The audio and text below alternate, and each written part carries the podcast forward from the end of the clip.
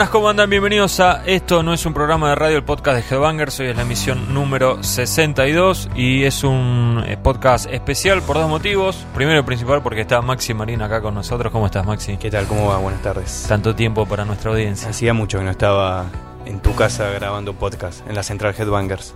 Digamos mi estudio de grabación. La mejor, guarida. Que queda mejor. Bueno, y si está Maxi, tenemos que hablar de Megadeth. Es así.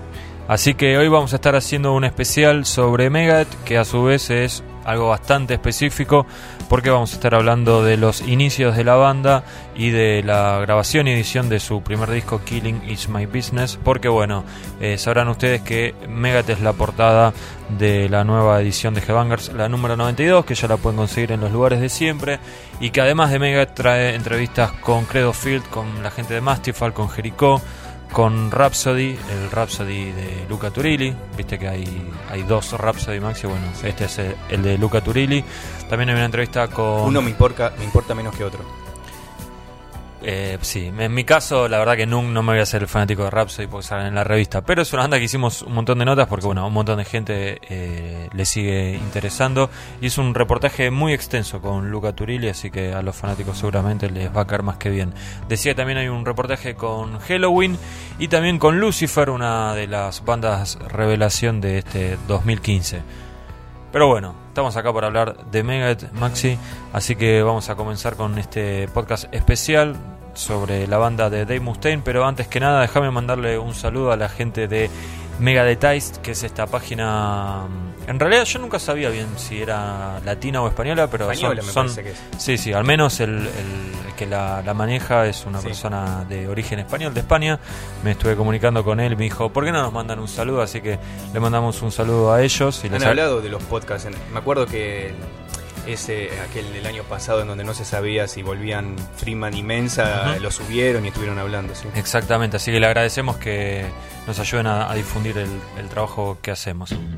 Bueno, el- la nota esta de etapa de Megadeth es un- una serie de reportajes con un, montón de, de personas involucradas en lo que tiene que ver con la creación de aquel disco de Killing in My Business and Business is Good que cumple 30 años en este 2015, se editó en 1985. Acá vamos a estar repasando un poco cómo fue armada la nota, con- contando cosas que no salieron publicadas y también escuchando algunas declaraciones que van a poder leer de, mm, en, su, en su versión completa. Obviamente acá no vamos a poner todas las declaraciones ni todas eh, van a estar enteras, pero bueno, creo que van a tener un buen pantallazo. Igualmente vamos a mantener un poco del misterio, sabrán ustedes entender. Eh, bueno, vos Maxi la, la, la leíste incluso antes de que salga la revista. Sí. Eh, sabes que, bueno, eh, entre otros hablan Dave Mustaine, David Ellefson, Robert Cromwell, Mike Albert, Bob Nalbandian, Kerry King, Gene Hoglan, Andy Summers, que era el tour manager de la banda, y también está Lee Rausch, Bill Hale, Chris Poland, Garrett Fay, el productor del disco, y Steve Sinclair, que era uno de los eh, cabecillas de Combat Records, el sello que editó Killing. Así que vamos a estar escuchando algunos de todos estos, no a todos.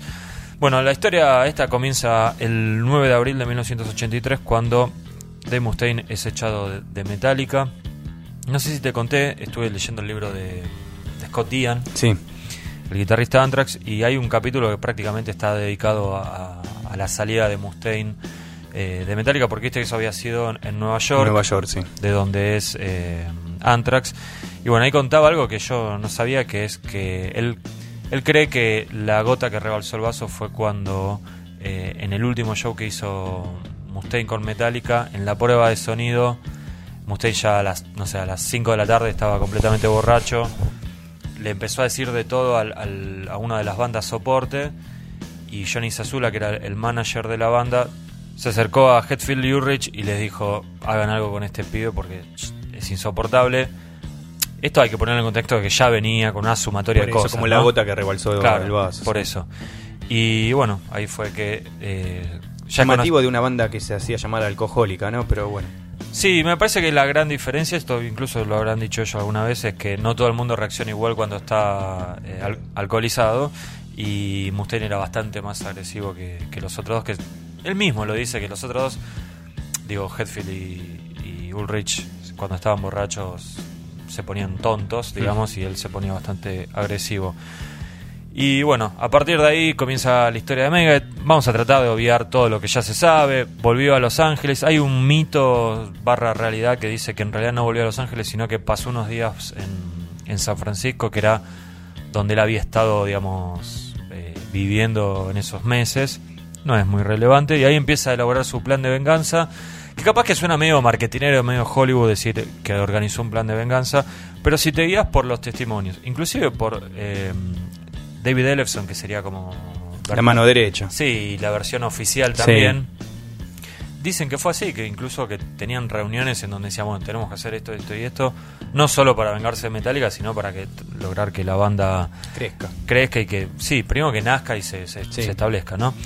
Eh, bueno, lo primero que hizo Mustaine fue empezar a buscar músicos, no tuvo mucha suerte, pero finalmente termina encontrando a Robert Cromwell que eh, Mustaine siempre lo, menciona como Robbie McKinney, inclusive en, el, en la autobiografía de, Mustaine habla de él de, esa manera, y con él es con quien forma lo que nosotros, eh, o al menos yo siempre pensé que era una banda, que era Fallen Angel, que era como la banda previa a, a Megadeth, ¿no? Según el, la autobiografía de Mustaine, Fallen Angel contaba con, además obviamente de Dave, con Robbie McKinney y con Matt Kieselstein, pero después de haber hablado con Robert eh, Cromwell, em, creo que por lo que me dice él, eh, por lo que me dijo él, mejor dicho, era nunca fue una banda esto en realidad y era más que nada Mustaine y él juntándose a, pasar el rato un poco, a tocar un poco. No era nada demasiado serio, pero de, de esa junta, eh, al menos esta persona, Robert Cromwell, que él siente como que ahí Mustaine empezó a delimitar lo que iba a ser, eh, o delinear, mejor dicho, lo, que iba a ser Megadeth. Así Bastante sincero de su parte, porque tranquilamente podría inflar el pecho y decir estuvo en la génesis de lo que fue Megadeth y le bajó el pulgar y le sacó cualquier tipo de mito a lo que fue a lo que eran un par de ensayos quizás para despuntar el vicio. Sí, por lo que cuenta ni siquiera eran ensayos, era más que nada juntarse en, la casa de, de la madre de... No, era en, la casa de la abuela de él y en la casa de la madre de Mustaine se juntaban. Que dice que le llamó mucho la atención que cuando entró vio que no tenían muebles y que había un loro. Medio raro eso. Pero vamos a escuchar un poco algo de lo que estuve hablando. Este es un pequeño extracto de lo que estuve hablando con Robert Cromwell, quien eh, siempre es eh, mencionado en las biografías de, de Megadeth como Robbie McKinney. We were just trying to create something new. Dave said to me, hey, let's do some covers of, of Metallica, you know, since I wrote those songs. I said, well, sure, why don't we? That's really cool, but let's try to do something more original and new. It was just a, a name that, that Dave had for what Dave and I were working on. Bueno, Maxi, contanos qué fue lo que dijo Robert. Bueno, según él, eh, dice Robert, nuestra idea era hacer algo nuevo, aunque recuerdo que al comienzo Dave me decía, toquemos unos covers de Metallica porque había varias canciones de ellos que las había compuesto él y estaban buenas, pero yo prefería probar cosas nuevas, cosas originales. Algunos piensan que Fallen Angel fue un grupo, pero solo era un nombre para titular lo que estábamos haciendo, no era una banda. Bueno, eh, sabes que fue bastante fácil comunicarse con él, tuvo excelente predisposición y no, no pegó ningún tipo de vueltas, algo que sí pasó con otros de los entrevistados, bueno, y otros directamente o, no respondieron o, no pudimos llegar a, ponernos de acuerdo cuándo hacer la nota, y eso que yo era bastante flexible. Pero, y el, tipo este también tenía como mm, un tono casi nostálgico, te diría, de cuando, cuando hablaba de, de, de esta época y me, o sea, no, se daba crédito con, con, nada, salvo con una cosa que él eh, dice que Looking Down the Cross, la, la, o sea, la composición de ese tema, o, digamos del embrión de ese tema, salió de una de, estas juntadas entre ellos dos. Y, me contó una anécdota que eran como eran bastantes mí eran bastante amigos y que inclusive eh, si bien no fueron no fue una banda ni nada llegaron a sacarse fotos juntos en, en, una terraza en un edificio que obviamente eso se perdió todo lamentablemente. Y de toda esta época tenía una sola foto que salió publicada en la revista que es una foto eh, es, un o sea, es un scan de, un, de una foto Polaroid de esas que tipo se pegaban en, la, en las heladeras viste y está se lo ve a, a, a Robert a Mustaine y una chica que se llamaba Tracy que vivía con, con, con Mustaine. Bueno, después la historia avanza, obviamente. Aparece Ellefson en la foto, digamos. Con esa anécdota que. Con la anécdota, ya- la anécdota lleva- de la maceta. Sí. Estaba tocando un tema de Van Halen. Mustaine se. Estaba durmiendo, estaba hinchado las Estaba pelotas. durmiendo, dijo, ¿quién está tocando? Increíblemente los dos vivían en el, mes, en el mismo edificio y eh, Mustaine le tiró una maceta de una planta como para decir, callate. Cortala, nene. Sí, basta. Eh, cuando hablé con Robert Cromwell, él me dice que él era amigo de Mustaine en esa época y que no recordaba la anécdota de, de la maceta, que la escuchó mil veces, pero que tenía sus dudas. No le da mucho crédito. Sí. No sé si fue. La primera mentira de Mustaine. Una de las La tantas calculamos. No, pero Ellefson también la, la cuenta, la de la maceta. ¿eh? Así que, que capaz que para avalar a su amigo, sí, ¿no? sí. Eh, debe- qué difícil de ser, ser amigo de Mustaine. Sí, hay que ser. Me imagino que hay que ser bastante condescendiente. Es complicado. Yo tengo un amigo que también es complicado ser amigo de él. Pero igual lo queremos muchísimo. Sí, obvio. Eh, bueno, eh, entre otras cosas, Robert Cromwell fue quien le consiguió el, el- el trabajo a Mustaine de telemarketer. Vendían paneles solares. Y dice que en esa época Mustaine aprovechaba esto de, de tener, pensemos, si tuvimos, no, 1985, no todo el mundo, digamos, contaba con un teléfono en su casa, qué sé yo.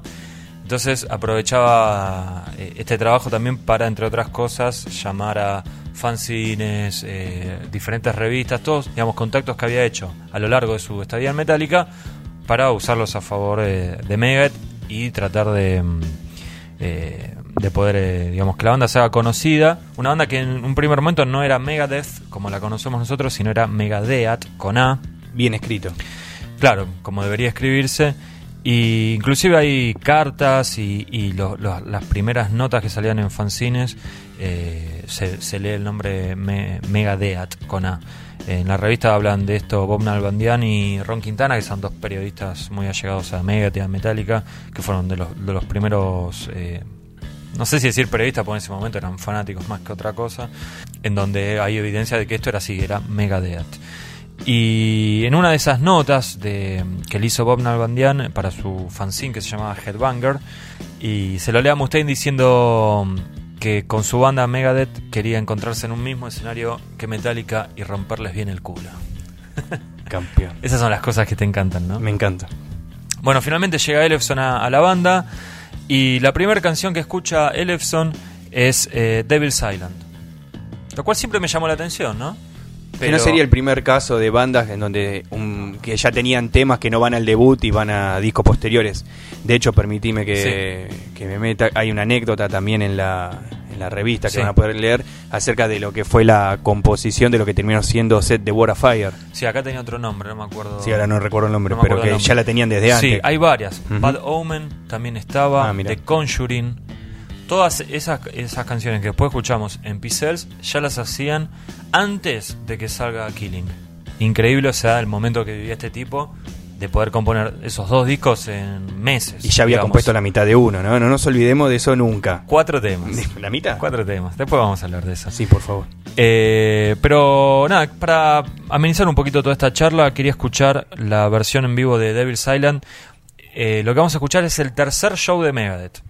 ¿Sí? Y contaba ya con Kerry King en las guitarras. Kerry King, de, después lo conocimos por Slayer, tocó en los primeros cinco shows de Megadeth. Así que esto es el 15 de abril de 1984 en Berkeley, en California. Megadeth en vivo haciendo Devil's Island cuando todavía ni siquiera habían entrado a grabar Killing Is My Business.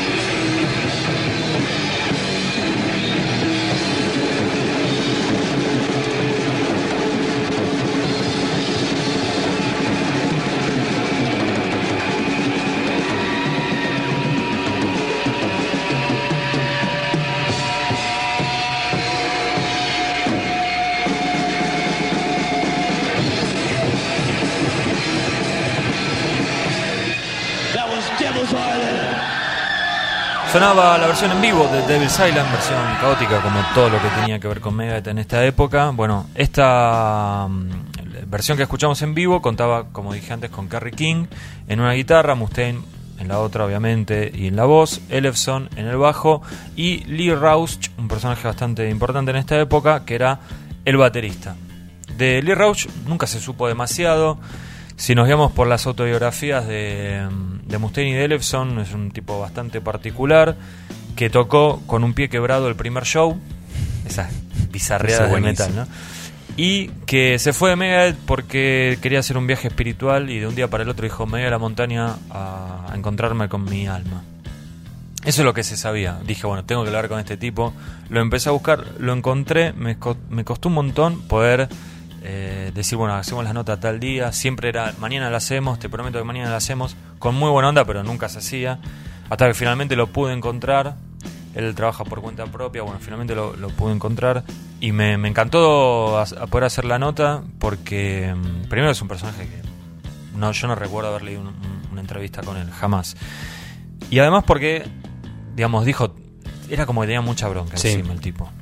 Y ahora lo vamos a escuchar y se van a dar cuenta. Sí. Y contradicen muchas cosas que se dijeron a lo largo de los años eh, que, que ya la- lo tomamos como, como hecho si nunca hubo prueba de nada. Leyendo la nota creo que es la el principal aporte de este tipo. Sí. El tema como la otra mirada de cosas que se Sí. suponían o se daban por ciertas durante años. Sí, de hecho, cuenta que ya cuando ingresa a la banda, ya su ingreso a la banda es muy llamativo porque eh, él tenía un amigo que tocaba la, guitarra, Mustaine estaba buscando un guitarrista, él lo recomienda eh, para que entre en Megadeth y Mustaine dijo, toca bien, pero le falta un ojo, el tipo era tuerto, y dijo no. Y encima me lo, me lo super imagino a Sí, Mustaine diciendo, Saquen al tuer- bien, saquen al tuerto. No voy, a, no voy a meter un tipo de un ojo en, en- en mi banda, así que bueno. eh, Bueno, después metió un visco y anduvo bastante bien la banda, pero sí, bueno. sí, sí. Pero muchos años después. Sí, sí, sí. Y así que, bueno, finalmente, bueno, no entró el amigo, pero entró él y fue el baterista de Megadeth y al, le dijeron que le iban a hacer una serie de siete eh, sesiones de prueba. Vos mirá lo loco que estaban, ¿no? Dicen, te vamos a hacer siete sesiones de prueba. Y en la cuarta el tipo este ya no aguantaba más, lo estaban volviendo loco. razón se fue a la montaña a Claro. buscar el alma porque la había perdido. Y Mustaine lo, lo agarró, lo empujó contra una pared. Todo esto lo, lo cuenta detalladamente en la, la revista. ¿eh? Entonces lo, lo tiró contra una pared y le dijo: Te vas a aprender los temas porque te voy a cagar a trompadas. Le creo. Y el tipo este se fue asustadísimo, no quiso volver. Bueno, después lo llamaron y le dijeron: Volvé, volvé. Y finalmente eh, terminó entrando. De hecho, mejor que lo cuente él y que cuente cómo siguió esta historia. But he he called me back and he says, "Well, we talked to the I talked to Dave Jr. Says uh, we'd like to have you in the band." So I started the uh, I started rehearsals with the band. He had just got kicked out of Metallica, so through the entire rehearsal process, there was no alcohol or drugs allowed at all, cut and dry. And then I got familiar with the music, and I came to practice high.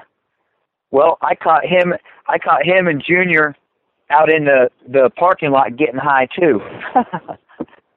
so gradually, it was a thing that we had agreed to have a six pack of practice and smoke a joint. Bueno, Maxi, contame qué fue lo que dijo Lee Rausch. Según sus palabras, poco tiempo después del incidente, Dave me llamó de nuevo y me dijo, bueno, hablé con Junior, nos gustaría tenerte en la banda. Así entré a Megadeth. Cuando empezamos a ensayar, se me dijo con mucha firmeza que no se podía tomar drogas ni alcohol en los, los ensayos de Megadeth. Esto era porque a Dave lo habían echado de Metallica. Había que ensayar estando fresco como una lechuga. Una vez que me aprendí los temas, fui a ensayar estando fumado. Cuando llegué a la sala, lo vi a Dave y a Junior fumando porro. Se ríe. Así que llegamos a un acuerdo. Durante los ensayos solo podíamos consumir un pack de seis cervezas y un porro. No la tenía esa, de la versión straight edge Sí, de Megadeth, ¿no? sí. Igual le- les duró poco, como, Nada. como, como vemos. Eh, bueno, Lee, no sé si pudiste escuchar una vez los demos de, de esta época, que tocaba rapidísimo. Sí. Rapidísimo. Eh, no tenía la técnica de, de Gar Samuelson, que finalmente después lo termina reemplazando, pero tocaba muy rápido. Entonces le, le pregunté a él, porque viste que está la historia esta, eh, es como que todo, todo, todo tiene títulos, viste, la carta. Sí. La carta, la historia de la carta es que eh, los primeros temas, o sea, los primeros ensayos de Megadeth, los temas eran como más tranquilos, con más groove. Llega una carta que la recibe Brian Liu, que era um, el encargado de, de manejar el club de fans, que también tenía un, un fanzine en esa época. Finalmente terminó editando un, libro de fotos que por ahí anda dando vueltas, que se llama Murder in the Front Row. Y le llegó una carta a Brian que decía, dirigida a Mustaine, que decía, por favor Dave, te pido que la nueva banda Carmen sea más rápida que Metallica. Obviamente Mustaine dijo, a partir de ahora todo rápido. Y bueno, según David Ellefson, las canciones ganaron un 40% de velocidad. No, 40% no, perdón, 40 bits por, por minuto de, de velocidad. Y le pregunté a, a Lee, a Lee Rausch, si esto era así, si habían recibido la carta, y él me dijo que no había visto la carta del fanático, pero que un día llegó a un ensayo a Mustaine diciendo que había llegado una carta y que, bueno, que había que acelerar todos los temas. Así que, digamos, es- esa parte de la, de la historia la, está, está chequeada. Otra parte de la historia es la venganza, que a mí es una de las cosas que más, más me gusta de, de toda esta historia.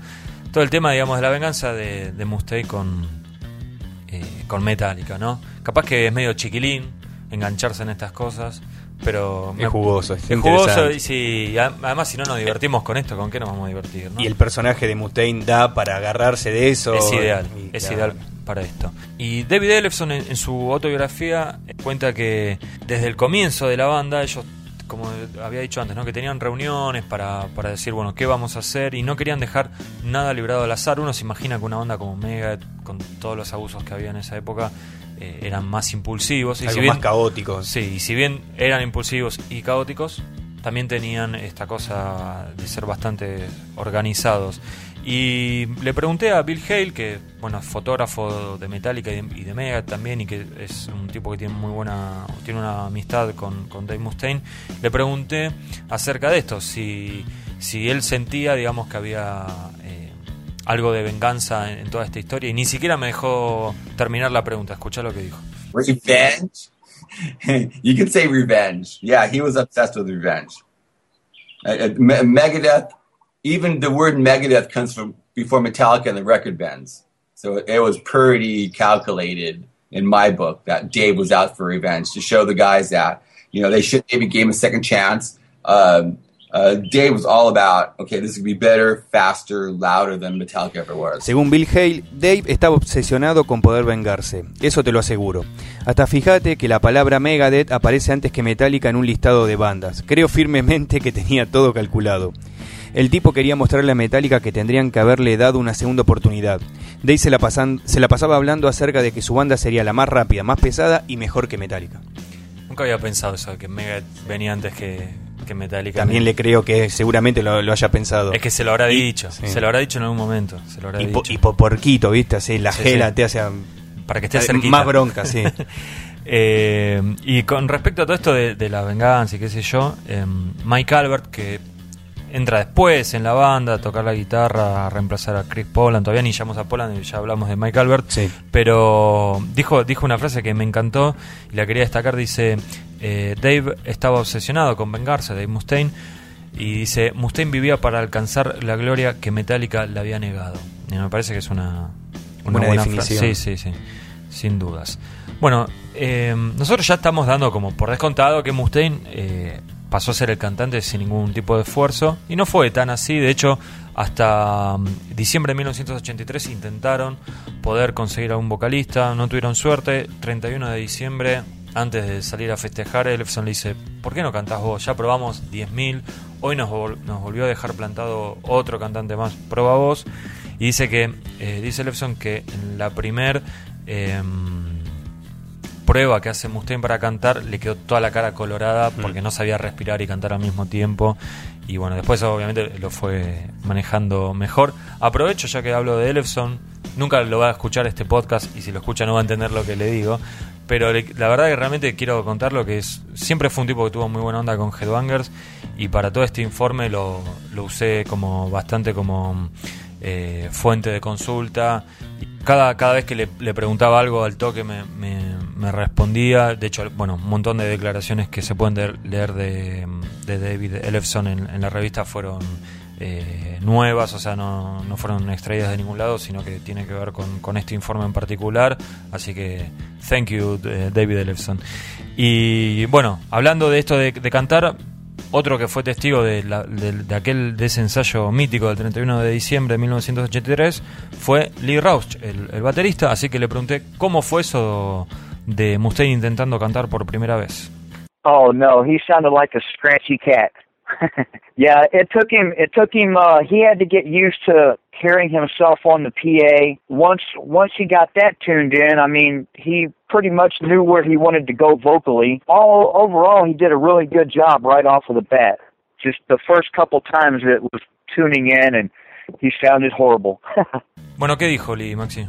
Las primeras veces que intentó cantar en los ensayos, Dave sonaba como un gato quejándose, se ríe. Se tuvo que acostumbrar a escuchar su voz en el sistema de sonido, una vez que logró eso fue todo más fácil. Él sabía qué dirección quería tomar con su voz, creo que hizo un buen trabajo, salvo por los primeros intentos en donde sonaba horrible. Qué bueno haber podido estar en ese momento, ¿no? Un momento histórico en la carrera de Megadeth y del metal en general. Sí. Con esta formación, con Lee Rausch en batería y con David Ellefson, la banda graba un, un demo. Last Rides fue el primer demo serio que, hizo Megadeth. Fue en febrero de 1984. Lo grabaron en Curly Show, que era el lugar donde ensayaban. Según dijo Lee, fue una grabación muy casera. Igualmente creo que suena bastante bien para, para lo que fue la grabación y, la época y la poca infraestructura que, con la que contaba Megadeth en ese momento. Tenía tres canciones, Mechanics, The Skull Beneath the Skin y Last Rights Love to Death. Y bueno, de, esta, de este demo vamos a escuchar eh, Last Rights Love to Death, que está escrito diferente a como finalmente salió en el disco. Igualmente esto no le importa a nadie más que a mí, así que vamos a escuchar la versión demo de Last Rights Love to Death.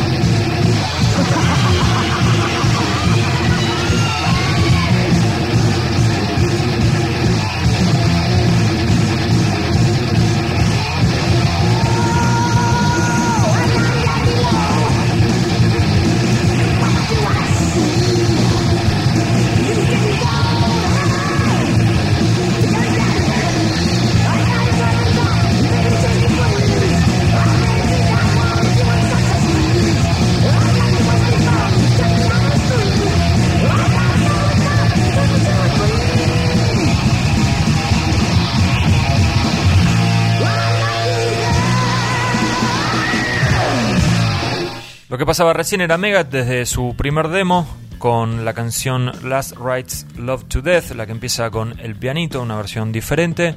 Y bueno, esta formación de Megadeth finalmente después llegó a tocar en vivo y se completó con eh, Kerry King.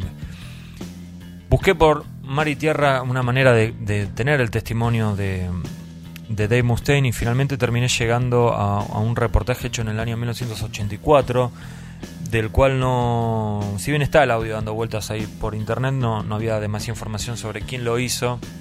Habré estado seis horas hasta que finalmente llegué a intuir quién lo había hecho y lo contacté.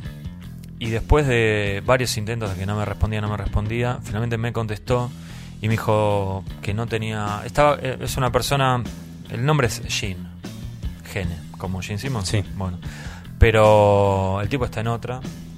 Se hizo evangelista. Otro buscando el alma. cristiano. O sea, me lo marcó. Me dijo: Mira, yo ahora soy, soy evangelista, al igual que Mustaine y que Elefson, y ya no, no quiero tener nada que ver con esa época. Así que si vos querés usar algo del reportaje, yo te doy el permiso, no hay, no hay ningún problema. Lo único que te pido es que no, no menciones que, que lo hice yo. No sé si le puede traer algún problema a él al- con la iglesia a donde, Claro. a donde irá. Este, pero bueno, vamos a respetarle eso. Sí. Pero quería aclarar, digamos, que no, no fue que, la usé de guapo, digamos, porque sí. Y es increíble, el reportaje se hizo, él, él en ese momento hacía un fanzine en la costa este de Estados Unidos, lo llamó Mustaine cuando trabajaba ahí en el, en el call center como telemarketer y Mustaine se puso a hablar ahí. Esto fue, ni bien habían pasado los dos primeros shows. Entonces, o sea, el otro día, dos días después, una cosa así. Entonces le empezó a contar todo, digamos, a flor de piel, tenía toda la experiencia esa. Y vamos a escuchar un poquito de ese audio.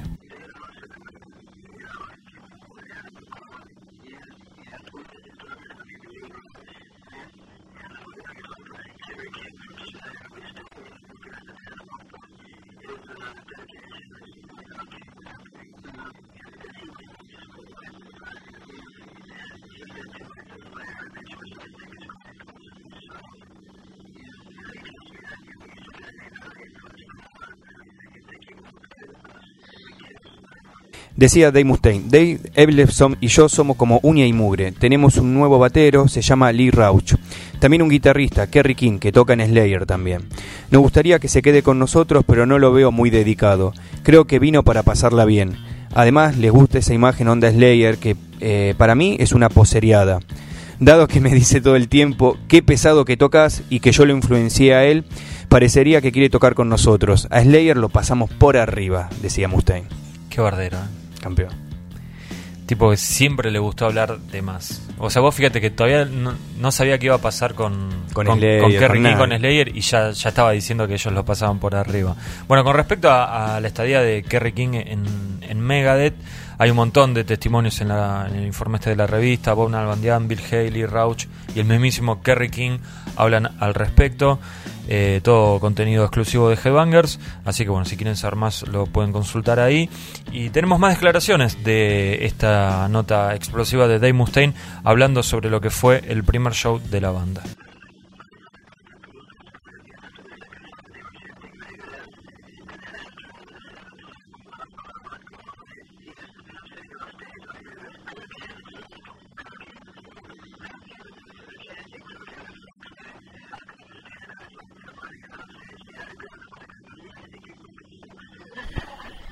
Decía el Colorado, en el primer show se me puso la piel de gallina. Después del segundo tema empezaron a cantar Megadeth, Megadeth. Y después del séptimo hicimos nuestro bis. Estaba sentado en el backstage y empecé a escuchar Kirk Hammett apesta, Kirk Hammett apesta. Era el público gritando. No podía aguantarme, quería salir corriendo al escenario de nuevo. Así que agarré el micrófono y dije, sí, yo también creo que Kirk Hammett apesta. ¿Eras vos el que gritaba? No, no, no. No, en esa época todavía recién empezaba... A odiarlo. Sí, no, no. Bueno, eh, obviamente esto fue en los primeros shows de, de Megadeth y tenemos más declaraciones al respecto, pero en este caso de parte de Bill Hale, el fotógrafo de Megadeth y de Metallica que estuvo muy cercano a las bandas, en, a esas dos bandas en esa época. Uh, I know Kerry King was in the band. I think it was it was the first uh, Stone show at the at the Stone in San Francisco. Uh, it it was crazy. David had uh, a bunch of hand grenades, fake ones, bullet belts, and dry ice way past his head. It was crazy. First time was at the Stone, and then uh, at the, Keystone Berkeley, and then they were pretty good crowds. Decía Bill Hale, estuve en ese segundo show, un 19 de febrero, en el Stone de San Francisco, con Kerry King tocando la otra guitarra. Fue una locura. Dave tenía granadas de mano colgando y cinturones de bala. Los primeros shows en The Stone y Keystone no fueron shows muy grandes, pero había una concurrencia más que aceptable. Me lo imagino todo, ¿eh? Sí, sí. Todo, todo, todo. Es increíble porque el otro día vi la noticia que en Estados Unidos eh, detuvieron a un, muchacho que se subió a un colectivo y tenía un cinturón de balas y Sí. lo, lo metieron preso por eso. Y este salía a tocar con granadas de mano eh, colgadas. Obviamente esperemos que hayan sido de mentira. Bueno, tenemos más declaraciones de Bill Hale también hablando sobre los shows en vivo. you take Metallica, and of course, and then one step heavier or faster, uh, and and more out of control because you didn't know what was going to happen with with Megadeth. Uh, it, it- you know, at that time, I think you know, still you know, still a very dangerous band. They're a little more controlled, but back then you didn't know what was going to happen. You know, now uh, that's the way rock and roll should be. It should be dangerous like that uh, the crowds were, even though there's some of the same people, the crowds were still, or they're more dangerous. You didn't know what was, you know, Dave could have said something and people have done it. You know, though I think one slogan was live from metal but die from Megadeth. And, and that really kind of, I was like, well, okay. ¿Qué decía Bill, Maxi? Continuaba diciendo que en vivo Megadeth tomaba la intensidad de Metallica y la llevaba un paso más allá. Era una banda más pesada y más rápida. Y más descontrolada, aclaraba. Cuando Megadeth subía al escenario no sabías qué sucedería. Siempre pensé que era genial eso. El rock debe ser peligroso. Si bien compartían algo de público, los seguidores de Megadeth eran más peligrosos. Si Dave decía algo, los fans le obedecían. El lema de ese momento era vivir por el metal, morir por Megadeth. Y los chicos decían, ok, Terrible. buenísima frase. Terrible frase, sí, sí, increíble todo esto. Y le, le creo a full en todo, todo lo que Sí. dice, porque inclusive hablando con Lee Rauch, que bueno, estuvo en esos primeros shows tocando, cuenta, me contaba también que era, era un público bastante particular el que seguía a Megadeth, y de hecho me dijo que la primera vez en su vida que probó metanfetaminas fue en ese primer show de, de Megadeth, porque... eh, Mal asesorado el muchacho. ¿eh? Sí, no, porque un- se le acercó un skinhead que era amigo de, de- de la banda, que se llamaba Toby o Tony, no me acuerdo ahora, y le ofreció, bueno, aceptó y eh, dice que, que se asustó bastante como que el, el efecto que le producía, ¿no? Bueno, acá llegamos al momento en que Lee Rauch se va del grupo. Según la- las versiones oficiales era esto que, que contaba antes, ¿no? Que el tipo dijo, me, me voy en un viaje espiritual, quiero buscar otra cosa para mi vida y que se fue feliz de la vida a hacer la suya. Buscando su yo interior. Claro. Lo que. Bueno, la explicación de Lee es, es larguísima. Ahora vamos a escuchar un, un extracto nada más. Pero para resumirlo, había un problema de plata. Le pagaban de un modo bastante particular. No lo develo, leanlo ustedes. Había algo de maltrato también. Y le creo porque me parece que si uno miente, trata de dejarse bien parado a uno mismo. Y, la verdad que leyendo el, eh, las, las situaciones por las que pasó el Med, queda como medio raro, ¿no? Como que le falta un poquito de, de coraje, por decirlo Sí. de alguna manera. Igual me imagino que a cualquiera le faltaría coraje ante ese Dave Ante un Mustaine, ¿no? Mustaine desenfrenado. Por eso. Y como en todo, como en la mayoría de las situaciones eh, donde hay relaciones humanas, siempre hay una gota que rebalsa el vaso. Y es lo que vamos a escuchar ahora de parte de Lee Rausch. Well, you know, Hugo, it was a combination of reasons. Tell you what really happened, okay? On the second tour, we came back from San Francisco Sunday morning at 3 o'clock in the morning. At 8 o'clock Monday morning, I was on his doorstep. I had all of his cords, a couple mics. He was on the phone with Johnny Zazula, ready to sign a $20,000 contract and a two year contract with Megaforce Records. And when he asked me if I would sign, I looked him in the eye and I says, "No, you're a fucking dick," and I quit the band. Dave Mustaine dropped to his knees and started crying like a little bitch. Okay, that's the thing that Dave Mustaine never wanted to fucking be let known. That's the God's honest truth, Hugo. I mean, that's that's why the sidestep all of a sudden, you know. I could not be on the same tour bus with Dave Mustaine after he already threatened to beat my ass. And I already saw that he was drinking to a point where he was being angry. I mean, meaner angry, you know. There's just no way I could see myself on a tour bus. Bueno, a ver, ¿qué era algo de lo que decía Lee Rausch? Después del segundo tour en San Francisco, volvimos un domingo a la madrugada, a eso de las 3 de la mañana. A las 8 de la mañana fui a la casa de Dave a devolverle unos micrófonos y resultó que él estaba hablando por teléfono con Johnny Zazula, listo para firmar un contrato de dos años por 20 mil dólares para pertenecer a Megaforce Records, el sello que editaba Metallica. Me preguntó si yo firmaría, lo miré a los ojos y le dije, no, sos un pelotudo de mierda y renuncio a esta banda. Ahí me empezó a rogar como una puta. Ok, eso es lo que Dave Mustaine nunca quiso que se sepa. Esa es la verdadera historia. Por eso me fui de repente. No podía estar en un micro de gira con un tipo que había amenazado con pegarme y encima ya había comenzado a beber de forma recurrente y se ponía violento, pero violento en serio. Bueno, ahí me gusta un poco más esta historia y le... O sea, le creo más esta historia.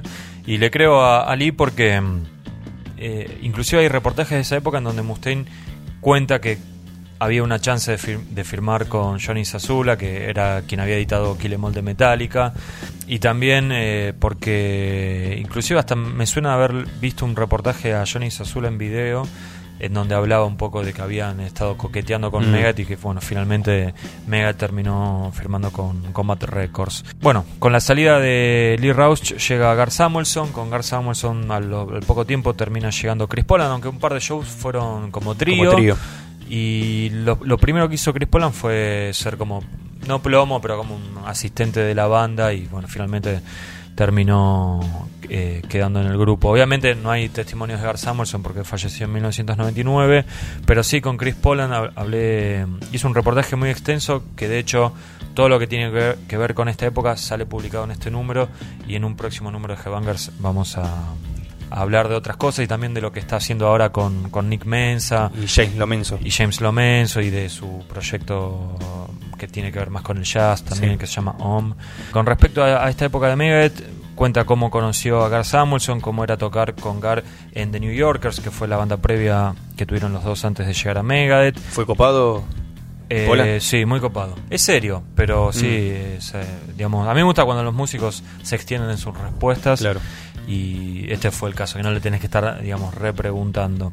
Él está, estaba trabajando en un estudio de grabación porque es lo que es lo que hace, vive de eso, trabaja en un estudio de grabación y está muy entusiasmado con el proyecto que está teniendo con Nick Mensa. Bueno, Mega viajó a la costa este para hacer debutar esta formación 28 y 29 de diciembre de 1984 en Nueva York toca por primera vez la banda de Mustaine, Elefson y en este caso también Samuelson y Poland. Excelente formación. Maravillosa. Y con esa formación entran a grabar Killing is My Business con Karat Fay, que también es otro de los, eh, para mí, más reveladores reportajes que hay en este informe. Eh, David Ellefson en algún momento contó que mm, lo que más le había impresionado de Karat Fay era que tenía grandes historias con estrellas rockeras. Mustaine dice algo similar también. Y efectivamente, si lees el reportaje este que hice con Karat eh, el tipo tiene las mejores anécdotas eh, con Black Sabbath, con Bill Ward, con situaciones que pasaban en, Los Ángeles en los 80s, en donde estaba todo el mundo grabando o teniendo bandas o tocando. Supongo que te habrán gustado las, anécdotas. Eh, sobre todo vos que sos un, gran seguidor de Ozzy y de Black Sabbath. Y es un tipo súper copado, otra vez, respuestas larguísimas. Eh, y tiene un muy buen recuerdo de Dave Mustaine. Me sorprendió eso porque en general todos los recuerdos eran bastante negativos. En el caso de Karat Fey, ¿no? Y hasta él se reía y me decía, capaz que me llevé siempre bien con él porque estuvimos tuvimos una relación muy corta y no, le di tiempo a que, a que nos podamos pelear.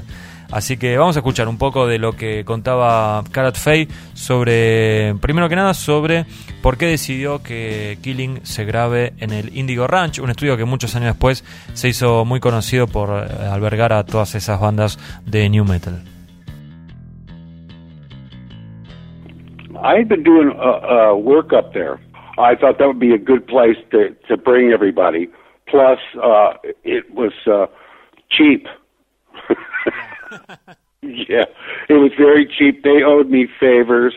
Um, I could put people up that had an A-frame on the property, so uh, that housed, uh, uh, you know, uh, nine people. So, uh, so I could keep that everybody there at one place all at the same time. You know, because uh, uh, they were very infamous about uh, their drug use. Yeah, yeah. So it was best to get them on a a, road at the top of a hill, a very dark steep road, so nobody could leave at night.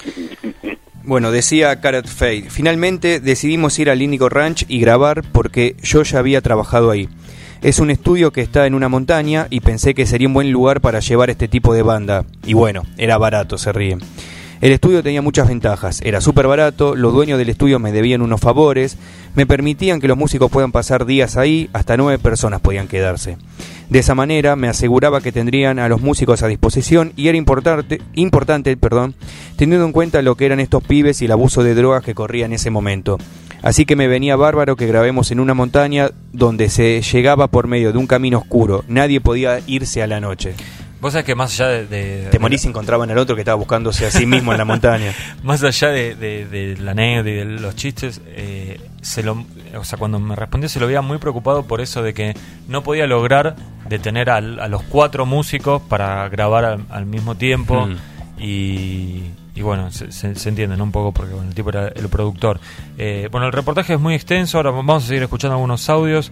Él eh, también, entre otras cosas, profundiza en esto del tema de la venganza de Mustaine con Metallica, cuenta cómo eran los días ahí en el estudio, habla, habla sobre el talento de, del- de la banda en general y sobre todo de, de Chris Poland, lo tiene como ahí bien arriba. Y bueno, obviamente eh, tiene un montón de, de anécdotas y destaco una sobre cómo tuvieron que grabar el bombo Impresión- en- eh, genial. en Rattlehead Genial anécdota. que les doy una pista, lo tuvieron que grabar con las manos. este, pero bueno, sigue, vamos a escucharlo un poquito más hablando sobre el sonido, que siempre, Killing siempre fue un disco con un sonido muy polémico, gente Sí. que lo ama, gente que lo odia. Este, Gente que dice que no sonaba tan bien como el demo. También, sí, yo no iría tan lejos, pero eh, en proporción se, se puede entender eso. Así que bueno, va- vamos a escuchar un poquito más a Karat Fey, en este caso hablando sobre el sonido de la guitarra de Dave Mustaine. I had a problem um, with David's guitar sound. He was getting um, at that time. Um, Gar worked for BC Rich, so we were uh, we had a lot of BC Rich equipment, and uh, Dave would go to the higher pickups, the treble pickups, and then he would put them out of phase, which made him really thin really thin, and he loved that sound. Uh, uh, Hetfield mentioned it in a, in an article that uh, when they when he first heard Mustaine's sound, it was that that was the sound that he was talking about. That thin, really bitey, tear your face off sound. De- decía Caret Fate, tuve problemas con el sonido de guitarra de Dave. En esa época, Gard trabajaba para BC Rich, así que teníamos mucho equipamiento BC Rich. Mustaine usaba los micrófonos de treble, los agudos y encima los sacaba de fase. Eso era lo que producía el sonido de guitarra tan fino. A él le encantaba ese sonido. Me acuerdo de leer a Hetfield diciendo que cuando escuchó el sonido de Mustaine, él quería algo así, bien furioso. No la tenía esa de, de, de Hetfield queriendo ese tipo de sonido. Sí. Después vamos a hablar un poco más de Hetfield. Bueno, y continúa eh, Kurt Fay hablando sobre también este polémico sonido de guitarra de Mustaine. a lot of those things were dissonance between the two guitar players playing at the same time. Um, that had nothing to do with me or, or reverb. That was that those were two completely different sounds working against them, each other to create another sound, which was just amazing. You know, when Dave, Dave and Pool and, and uh, you know Poland would would play, it was just, geez, Lord, those sounds were great. Too bad we couldn't get them to play both at the same time, though. You know, because a lot, most of the time, uh, together. En mi versión del disco, la original, hay algo de disonancia que no tuvo que ver ni conmigo ni con, ni con el reverb, sino con algo que se creaba por cómo tocaban esos dos violeros. Eran dos tipos con dos sonidos diferentes que a su vez creaban un sonido extra, lo cual era increíble. Veías tocar esos dedos y decías, Dios santo, lástima que no siempre podía hacerlos tocar a la vez, es complicadísimo meter a los dos en el estudio. Bueno, después de esto, eh, yo llegué a preguntarle sobre mm, eh, el audio de- del disco en general. Siempre se habla de que la mezcla, que no había sido muy buena. Y sabemos que tanto Elefson como Mustaine están bastante desconformes con, el sonido del disco. Y siempre se dijo que la culpa era de que, bueno, se habían gastado la mitad del, del presupuesto de grabación en droga, alcohol y comida. Entonces, bueno, le comenté esto a, a Karat Fey y me dio una de las cosas más, eh, una, una de las respuestas más eh, polémicas de todo este informe, que vamos a escuchar ahora mismo y después Maxi Marín les va a traducir. we really didn't have a problem with time. Um, you know, because people owed me time, and I, and over the years, I had, you know, I had enough artists under my belt that I could get time, time pretty much anywhere I wanted. Um, and uh, and uh, so we ended up, uh, you know, we ended up mixing all, all, basically uh, almost all the songs in one shot at one night up at Indigo. Um, because they uh, um, music for uh, nations had come to uh, to uh, uh, combat, and they were determining whether they wanted to to buy into the band. So combat went to to Dave and said, "Hey, uh, have you got any product we can show them to sell?" So I had two mixes in the can already, and we went up to up to, to Indigo, blew it all out in about uh, four hours. Um, gave them the product. I chopped it together real quick. Gave them the product. Boom. Uh, you know, so that they could sell for you know to to uh, uh, use it for nations. And uh, I'll be damned. The next thing I know, it was pressed and, and being sold. Wow. Nope, that wasn't the record. That we were supposed to come back in and remix because we, you know, because we were done. We had just finished, and all that was to do was to sell for, um, for rights for this, you know, company to sell the, the album in Europe, Yeah, yeah, yeah. and that's all it was all about. And uh, next thing I knew, Dave said, "Hey, here's the record." Actually, I think in the long run, um, Dave had worked some, uh, twelve um, thousand out of them for more, but it that didn't make its way into the into the studio. Bueno, ¿qué, qué fue lo que dijo Carrot Fay para aquellos que no hablan inglés? Siempre se dice que el disco suena mal porque no tuvimos mucho tiempo para hacerlo, pero no fue el caso. Si era una cuestión de tiempo, yo hubiese conseguido horas extra de alguna forma. La realidad es que la mezcla que escuchás en la versión original del disco se hizo en una noche, todo de un tirón. El motivo fue que el sello europeo Music for Nation apareció de repente y les dijo a los de Combat que querían escuchar el disco para ver si lo editaban en Europa. Y querían escucharlo ya. Así que Combat llamó a Dave y le dijo, si nos dan algo para escuchar, se lo podemos llegar a vender a Music for Nations. En ese momento yo ya tenía dos temas mezclados, pero tiramos todo, empezamos de nuevo y en cuatro horas tuvimos que mezclar todo el disco. Jamás imaginamos que esa mezcla que enviamos como muestra la usarían para, fabricar el disco, se ríe. Teníamos que volver al estudio para seguir mezclando, eso era lo que se suponía. Estábamos esperando que nos dijeran cuándo ir a mezclarlo. Y en, y en cambio nos dijeron, tomen, acá tienen el disco fabricado. Creo que si hubiésemos vuelto a terminar la mezcla, el resultado hubiese sido muy superior. Es más, Dave había pedido 4 mil dólares más y se lo dieron, pero ni llegamos a usarlo para el disco. Bueno, esto para mí fue bastante revelador. Eh, digamos, hace 20 años que vengo escuchando la misma versión, Sí. de por qué, y que el tipo este que fue el responsable de la mezcla cuente esto, me, me llamó bastante la atención, con lo cual ahí empecé a, a tratar de profundizar en los otros reportajes al respecto, a ver si coincidían eh, estas, estas versiones. Bueno, uno de los responsables de todo esto era eh, el sello, porque por esta historia que cuenta, ¿no? De, de que usaron los, digamos, las mezclas no finales para, para fabricar el disco. Lo que se suponía que era una prueba para, Claro, era- para mostrarle a otro sello Claro. europeo. De hecho, chequeé y dije, para ver, y sí, en Europa el disco lo editó Music for Nation, que también trabajaba mucho con Metallica en Mm. Europa, Music for Nation, eh, en, en toda esta época, ¿no? Obviamente. Hasta Master of Puppets, creo que inclusive lo, lo editaron también en, en Europa, Music for Nation. Y entonces, bueno, tenía que ubicar a alguien de, del sello de de Combat Records y la persona a la que tenía que, que encontrar era Steve Sinclair que era el, el, digamos el encargado de contratar a las bandas y, y hacer ese tipo de trabajos bueno estuve no sé una semana tratándolo de, de, de convencer de que me dé su testimonio Tendríamos que hacer un podcast aparte para que cuentes el tema de las, de las entrevistas y los contactos y los mails Sí, y todo por eso, eso. tra- trato de, de hacerlo resumido, pero básicamente fue así. Le digo, Steve, quiero hablar con vos, le explico para qué era la, la nota. Todavía no, no le había dicho nada de lo de la declaración de Scarlet Fate porque todavía no las tenía. Entonces me, me decía, bueno, pasamos un número y te llamo. Lo cual es raro, digamos, que alguien te diga eso. Digo, mira, la verdad preferiría llamarte yo, arreglemos un horario, pasemos un número y te llamo. Bueno, listo. Le paso mi número y le digo, decime más o menos a qué hora me llamas. Sobre todo por el tema de la diferencia horaria. Con algunos es según donde viven, ¿no? Pero Claro. si viven en la costa este, capaz que hay una o dos horas. Ahora, si viven en otros lados, tenés cuatro, cinco, y con Bill Hale tenés como ocho horas porque viven en Hawái, por ejemplo. Ni hablar los de Europa, que es para adelante. Bueno, no me llamaba, no me llamaba. Le vuelvo a escribir y le digo, no me vas a llamar, ¿no? No me responde, pero me marcaba como leído, ¿viste? Es Sí. lo peor que te puede pasar. Hasta que finalmente hablo con Karat Fay, me cuenta esta versión y le digo, bueno, mira, si no, me, no querés hablar, no hay problema. Lo que quiero que me digas es sí o no si pasó esto. Y le cuento lo que, lo que dijo Karat Fay de que ellos habían usado una mezcla previa para fabricar el disco. A los, no te quiero mentir Maxi, para los tres minutos de mandarle eso, me responde y me pone el número de teléfono de él, punto, llamame. bueno, ahí, ahí nomás, agarré lo llamé porque digo, si no lo agarro ahora, no lo agarro Ya nunca. está. Y nunca me sentí tan incómodo en una entrevista con alguien porque el tipo estaba muy enojado.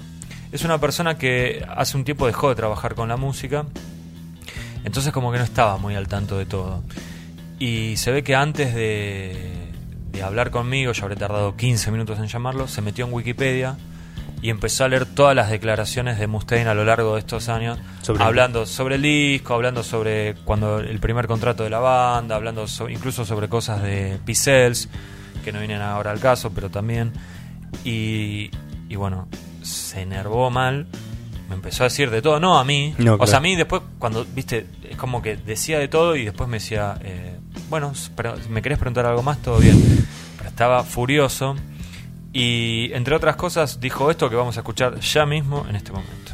Uh, nothing you read about them is right because he said he's so mentally uh, uh, gone. And um, Combat didn't record that. That was a demo that they recorded. you know, they said it was a demo that cost eight thousand dollars plus another four thousand. We never recorded that. That was the demo that got them. Re- we we picked it up. We we uh, uh, we we paid to uh, uh, to to uh, remix it and, and uh, distribute it, but we didn't record that. It was it was we, we, we bought the masters. They were already existing. Dave Mustaine came to New York and supervised the mastering. There wasn't any, you know, he, he he likes to blame everyone else for his own fuck ups. Bueno, ¿qué dijo Steve Sinclair de Combat Records? Eh, Según sus palabras, todas las declaraciones que se pueden leer de Mustaine son mentiras. Mentalmente está ido. Me dan muchas ganas de reírme. Combat no pagó la grabación de Killing, para nosotros fue como un demo eso. Nos dijeron que el demo había salido 8 mil dólares y después pidieron 4 mil más. Nosotros pagamos lo que pidieron para mezclarlo y lo distribuimos, no es que los contratamos para que graben. Que se entienda, compramos el máster, esa grabación ya existía. Compré los máster por una cierta cantidad de dinero y lo que me entregaron fue masterizado en Nueva York, cosa que eh, fue supervisada por Dave cuando vino. A Mustaine le gusta culpar a los demás cuando es él quien se manda las cagadas. Como que, no, la verdad no sé qué pensar de esta historia. ¿A quién creer? A quién creerle. eh, pasó mucho tiempo, una vez se olvida, ¿no? Son 30 años, digamos, la, la mente puede jugarte algunas malas pasadas, la memoria sobre todo. Eh, bueno, además, además de estas declaraciones hay un montón de... Casi todos los entrevistados diciendo algo sobre la mezcla, sobre la grabación. Inclusive tenemos eh, otros músicos de otras bandas hablando al respecto. Jim Holland es, fue el que más se explayó. Yo pensé que ni siquiera me iba a responder y me mandó 10 páginas de Word hablando de Killing in My Business. Bien. El tipo es muy fanático del trash y, y de, sobre todo los primeros discos de esa época. Eh, yo la verdad no, no sé muy bien con quién, con, con qué versión quedarme. Creo que cada uno puede eh, hacer sacar sus propias conclusiones. Bueno, y también le preguntamos a Chris Poland qué pensaba sobre la producción de Killing Is My Business y esto es lo que dijo el por entonces guitarrista de Megadeth. No, not really, because you know at the time, you know, I really didn't know a lot about production. You know, I didn't have the. I was a poor musician. You know, since I've left Megadeth, actually since I got sober and left Megadeth, I have learned more about recording and guitar tone and production and stuff that if I if I had known what I know now then, if Dave would have like, you know, the odds are Dave would have told me to fuck off, but You know, I wish we both all knew what we know now then, but you know, you can't you can't turn back time. But I just think, you know, I, I'm not saying that the Megadeth music wasn't incredible. At the time, I didn't realize just how incredible it was. I was just hoping for it to sound a little bit better. Según Polan, la producción de Killing no me gustó, decía. En ese momento no sabía nada de cómo producir un disco, yo era tan solo un músico pobre. Cuando me fui de Megadeth y estuve sobrio, aprendí un montón sobre grabación y sonido de guitarra. Esto que decís vos que ahora trabaja de esto. Sí, sí, sí. Si en ese momento hubiese sabido lo que sé ahora, todo sería diferente. Claro que el viejo Dave me hubiese mandado a la mierda. No estoy diciendo que la música de Megadeth no haya sido increíble, pero en ese momento no me daba cuenta lo genial que era. Solo esperaba que suene mejor. Lo entiendo. A, a Chris Poland, este. Pero bueno, no podíamos estar en paz, había que seguir causando polémica y entonces, pasado el tema de la grabación, le pregunté a Steve Sinclair de Combat Records no sé si pudiste leer Hmm. las cosas que se andan diciendo, pero la historia dice que la portada de Sí. Killing in My Business en realidad tenía que ser un, un dibujo, que a vos te pasaron un, un- un boceto y lo que vos entregaste sin consultarla a la banda es algo bastante diferente, con lo cual ellos no quedaron muy conformes. Y Sí. esto es lo que dijo Steve Sinclair. And then and then the skull on the cover of that record, he says it was he says it was cheap plastic. Bullshit. I, I sent away to South America for a real human skull, and and then I, I paid to have uh, someone who works with metal uh, put some change some links and some metal on the face. It wasn't cheap aluminum. You know, in, in, the, in the article it says oh, they put they bought a plastic skull and put cheap aluminum on it against Dave Mustaine's wishes. That's all bullshit. I bought a real human skull. Everyone was freaked out when it came to the office. Lo leí a Mustaine diciendo que la calavera de la tapa era plástico barato. Mentira. La mandé a comprar a Sudamérica. Era una calavera real, humana. Después le pagué a un tipo que trabajaba con metal para que le ponga esos ganchos. Créeme que no me salió barato. Leí algo así como que el sello compró una calavera de plástico y le pusieron gancho de aluminio contra el deseo de Mustaine. Mentira, enfatiza. Era de verdad esa calavera. En la oficina se cagaron en las patas cuando la vieron. Ninguno que haya comprado el disco se cagó en las patas cuando la vio, ¿no? No, no, pero imagínate te cae con la Sí. calavera ahí. No puedo creer que Dave haya inventado toda esa historia sobre que la portada fue hecha así nomás. Y a mí siempre me llamó la atención eso de que Mustaine no había probado, no sé. Acá, eh, en esto ¿A le vos cre- te gusta la portada? Olvídate de Eh, la no, no. Para mí no me gusta No, no. nada. Tampoco me parece bochornosa, ¿eh?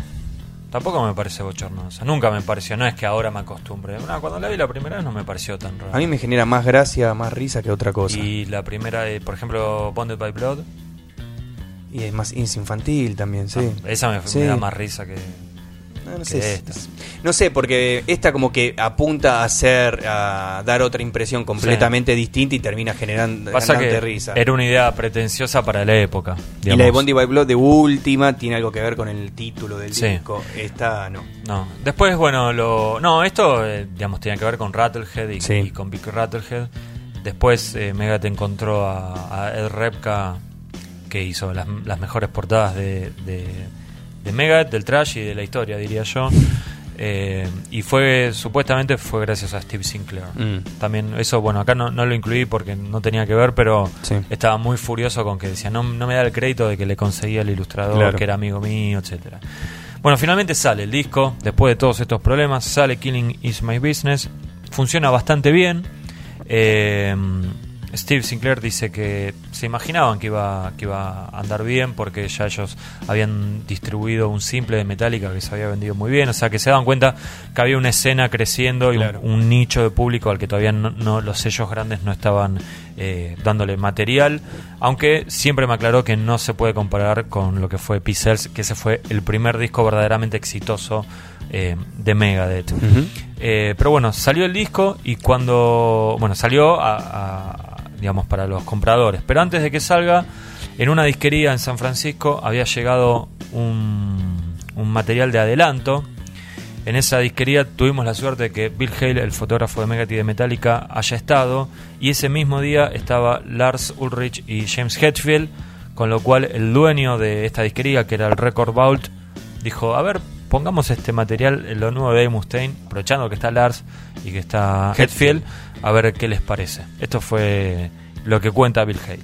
uh, I was at the Record Vault in San Francisco, and, and Lars and James were there, and they were, uh, I guess, writing Ride to Lightning.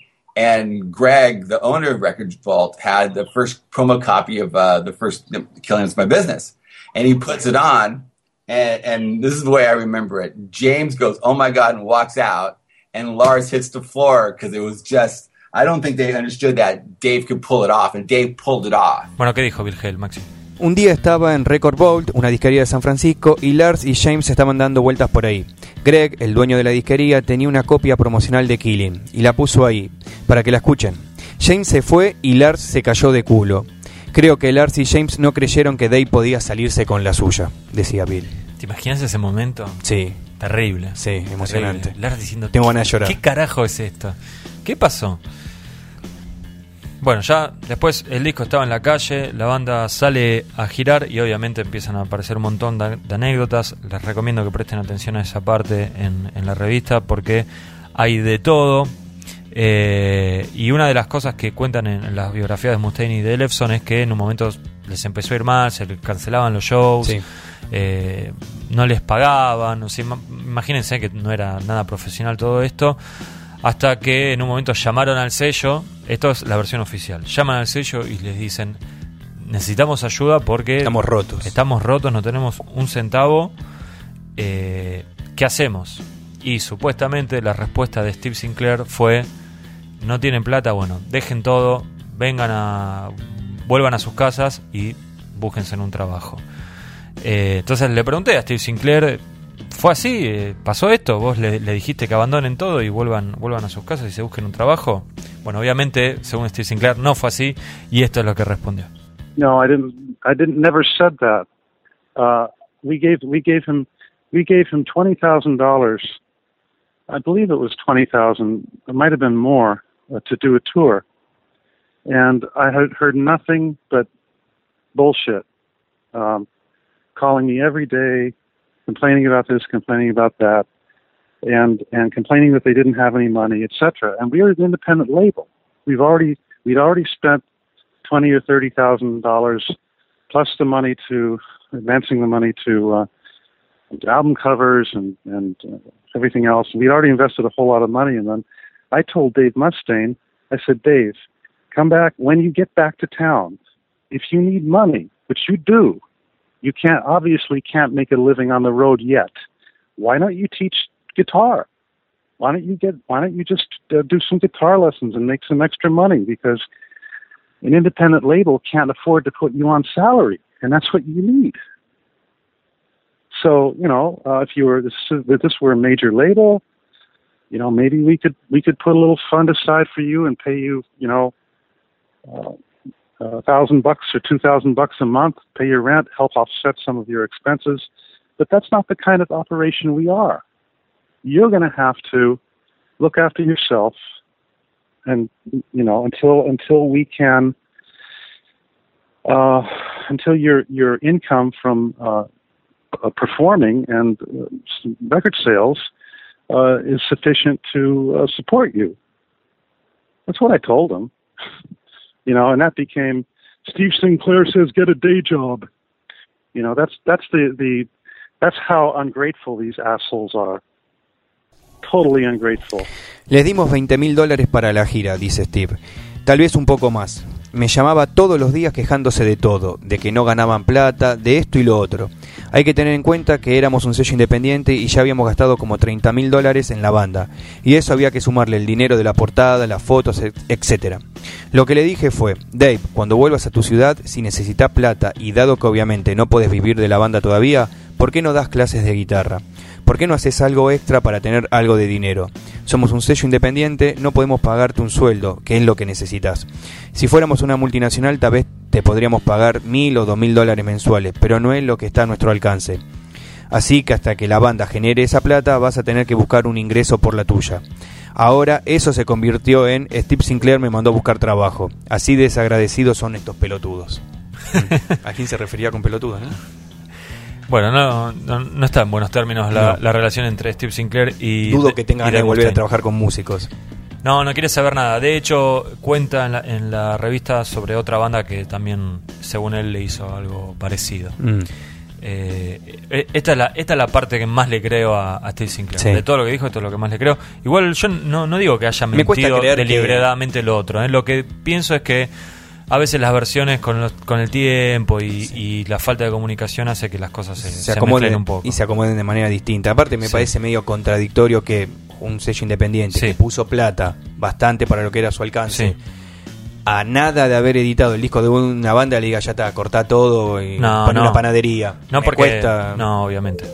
Bueno, y decía que había un montón de anécdotas de, de las giras y una de las que más me gusta es la que cuenta Mike Albert, el guitarrista de Megadeth que entró en esta época porque, bueno, se había ido Chris Poland. Chris Poland bueno, Tuvo un problema legal tenía, claro, tuvo un problema legal, lo habían encontrado transando heroína. Claro, y bueno, entonces no pudo salir a tocar, así que la gira la hizo Mike Albert y mm, cuenta Mike Albert que en la primera parte de, de la gira venía todo bien hasta que en un momento eh, él notó que la banda empezaba a, a ir muy seguido a, a, mm, a los, a las sucursales de- del, del correo de Estados Unidos y ahí recibían paquetes con bolsas de heroína que les enviaban desde Los Ángeles y bueno, obviamente esto eh, traía ciertas complicaciones y era muy riesgoso. Imagínate si en Estados Unidos te llegan a agarrar mandando heroína por el correo, ¿no? Pero bueno, esa era un poco la, la realidad que vivía, que vivía la banda. De hecho hay una foto en la revista donde está Mike Albert Sí. y se nota que están Samuelson, Ellefson y Mustaine en una sintonía y el chabón en otra completamente distinta. Sí, Están tres con los ojos inyectados y el otro chabón arriba que parecía que venía de ver los era más grande además. Mike Albert era un tipo más grande, era sesionista, sí, otra, Otra onda. Otra onda, otra onda definitivamente. Faltaba Polan para que el círculo tenga sentido. Sí. Eh, bueno, varios eh, a lo largo de los reportajes dicen que para ellos era una banda peligrosa y tal vez la más peligrosa de, esa época. Vamos a escuchar un poco de Megadeth en vivo del año 1985 con Mike Albert en la, en la guitarra. Perdón, en la calidad de sonido no es la mejor, se imaginarán ustedes, pero creo que como documento bien vale la pena. La canción elegida es Looking Down the Cross.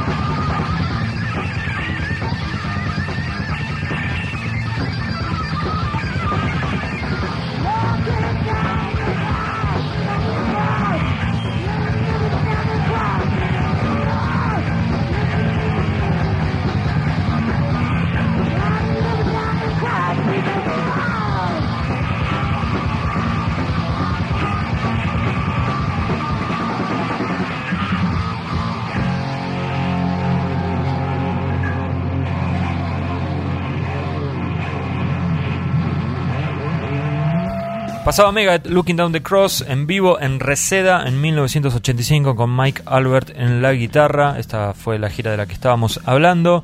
Y queda solo una declaración por delante y ya vamos a cerrar este podcast. Lo vamos a escuchar a Chris Poland haciendo una especie de eh, resumen de lo que era estar en Megadeth en esa época. But you know, it's a struggle to to be in a band. You know, when you got that, you got four guys in a band and everybody's headstrong, and it's like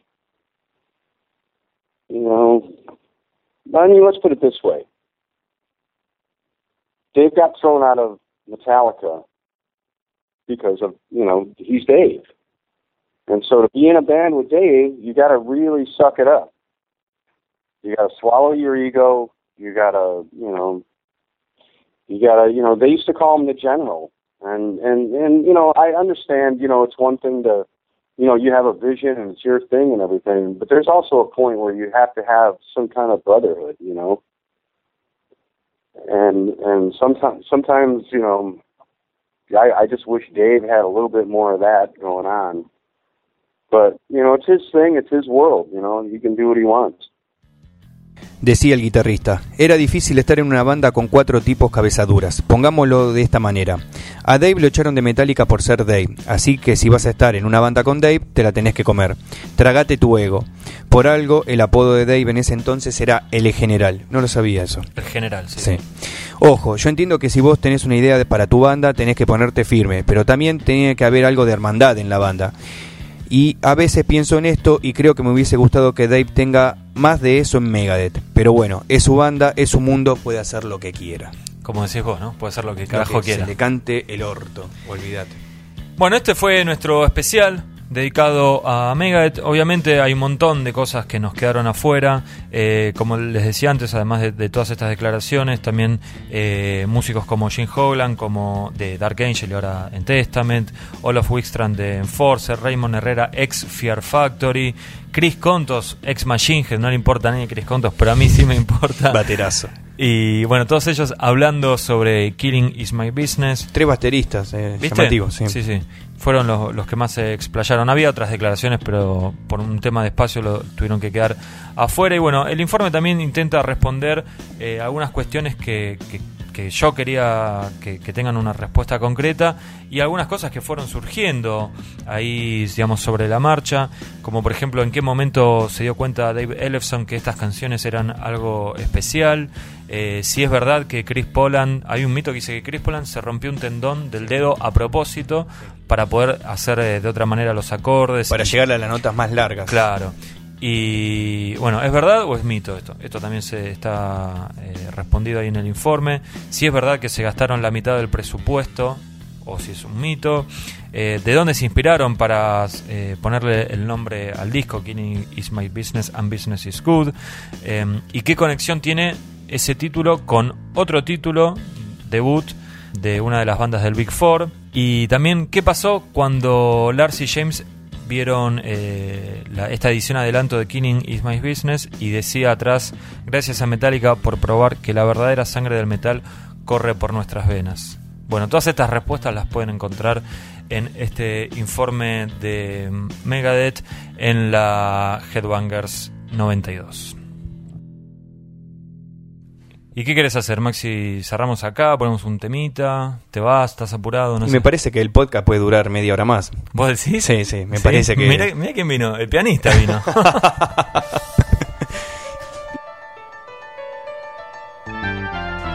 bueno, llegó el pianista, Maxi, te lo dije, Llamativa intro para una banda de trash. sin dudas. Tocada por Dave Mustaine. Sí.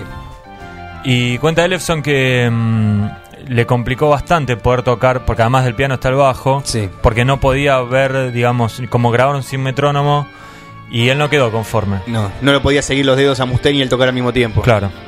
Y acá se empieza. Empezamos en serio. Qué genio, por favor. Viste que es como que, o sea, uno esperaría que ahora explote cuando Sí. entra la banda y no explota No. porque, bueno, hablamos bastante ya del sonido, ¿no?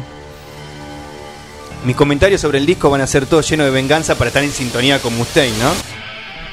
Maravilloso. Esto, Sonaba más fuerte la intro del el, Sí. con el piano que este.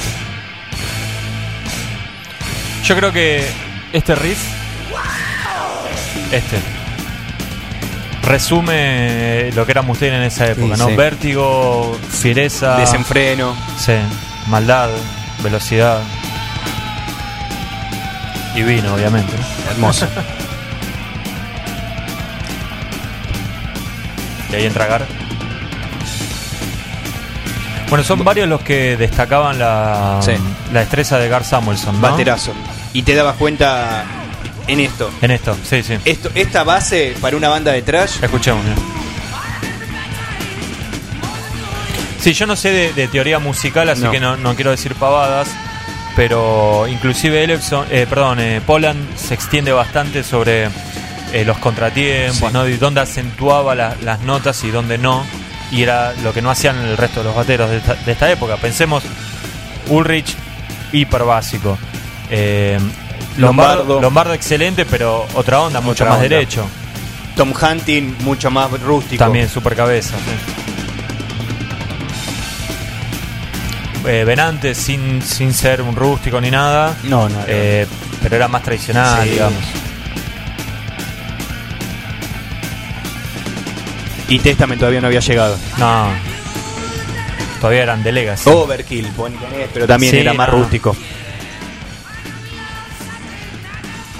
Esto, eh, canciones como esta y hay más en el disco, me hacen pensar que eh, adelantemos algo que todavía no hablamos. eh, eh, de hecho, Polan algo en una de las declaraciones últimas decía algo así como que eh, la banda es de Dave y tampoco le, pedís, le podés pedir que nos deje participar mucho. Me cuesta, escuchando de vuelta, escuchando el disco esta semana, lo estuve escuchando mucho.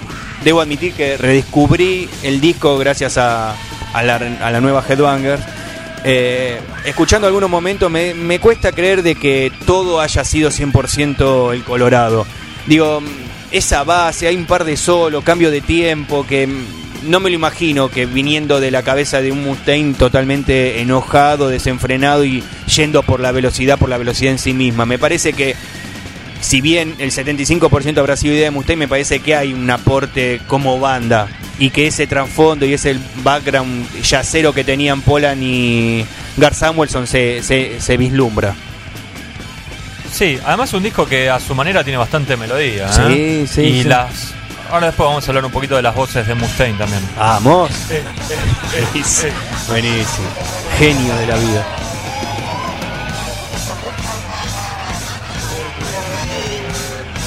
O sea, es que originalmente eh, el plan era que, mm, que Poland grabe un solo, un sol, o sea, un único solo de guitarra. Sí. Y eso lo cuenta también que pasó algo que hizo que, que termine tocando en, en- en más canciones eh, punteos, ¿no? ¿Qué opinas de esta canción? Me encanta. De todos modos, es un tema. eh, del, o sea, ese de lo más trayero que tiene el disco. Sí. Porque hoy, hoy pensaba, es un disco. eh, más speed metal que, que Sí. trash, ¿eh? Y ahora. Uf. Temazo, mal. El título, el título del disco es El genial. título del disco es El genial. título es Matar es genial. mi negocio y el negocio es bueno. Y no es casualidad que haya usado esa palabra teniendo No. tantas. ¿Ves? Bueno, esto muy grubero. Claro, es lo que decía eh, Ellefson, que los Sí. temas no eran tan acelerados. Originalmente, ¿no? Después, bueno, cambia el, Sí, el sí, sí. tema, pero.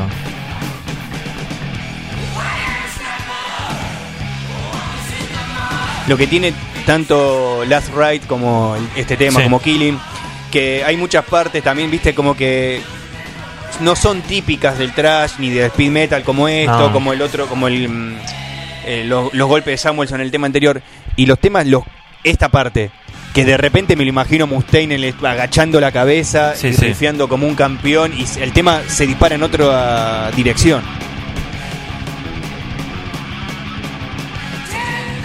Este tema estaba inspirado en eh, Punisher, el cómic de Punisher.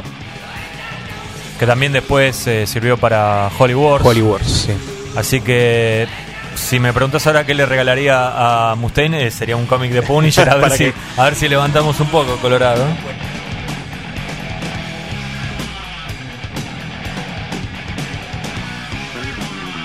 Y la canción anterior no dijimos nada, también eh, estaba basada en otra de las grandes influencias de Dave Mustaine, que era esta chica Diana, Sí. la misma de Wake Up Dead. Sí. Básicamente la Le historia regalamos a Punisher y a Diane. y a Diane, una foto de Diane hay que regalarle. Eh, básicamente la idea era, si no puedes estar conmigo, te mato para que no estés con nadie. Exacto. Esas cosas que haces vos, Este Maxi. riff es brillante. Como que no se entiende bien qué No, carajo toca, no, un pero y va la- quilombo. Sí, va sí. las chapas.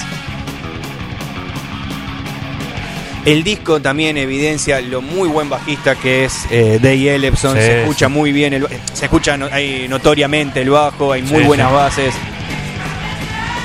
Y hay que decir una cosa, cantando será un, muy buen guitarrista, pero solamente él puede cantar en Megadeth. Así como jodido, Lemmy jodido. puede cantar en Motorhead, el único que puede cantar y demostrar lo que significaban esas letras llenas de resentimiento es él.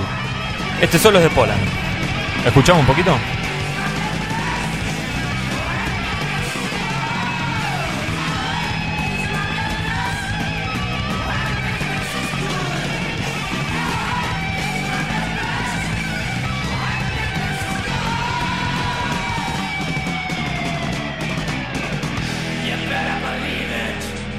Mejor que lo creas, Maxi.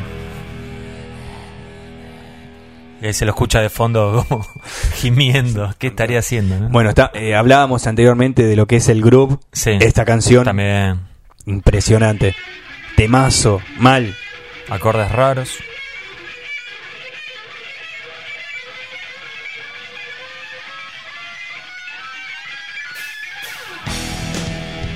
Buenísimo, buenísimo.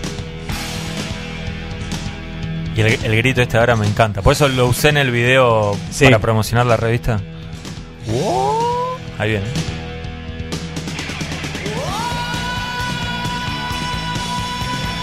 Bien los acordes de fondo, no será Sí, meyuga, sí. pero está lindo, o sea, no, sin calculadora, ¿eh? El Spider Core. Bueno, eh, antes. no- Perdona, sí. y esta parte que viene ahora que lo tienen muchos temas de los principios de Me- esa, este, este juego con la viola Sí, sí, sí. que lo tienen muchos temas. Y ahora, ahora eh, esto es también, esto no lo tenía ninguna otra banda detrás de esa época, no sé, parece una banda de jazz tocando heavy metal. Un riff de la concha de la el solo este era de Mustaine. Y te iba a decir algo y me olvidé.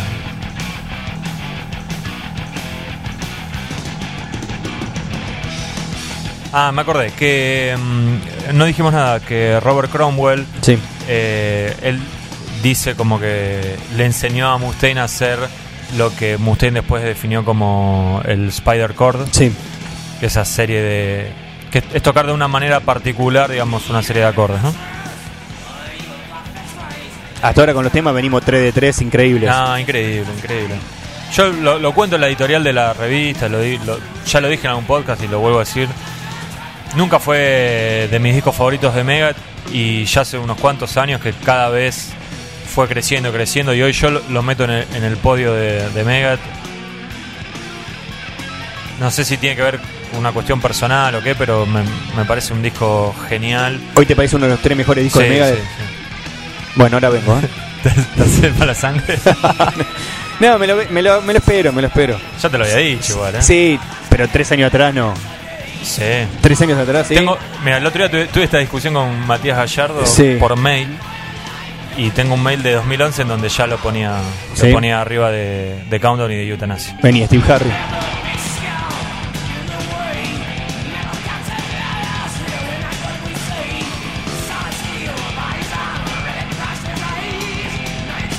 Fue inspirado en eh, Big Rattlehead. Uno de mis tres temas favoritos del disco. La calavera debajo de la piel. ¿no? Temazo. ¿Le gustará Steve Sinclair?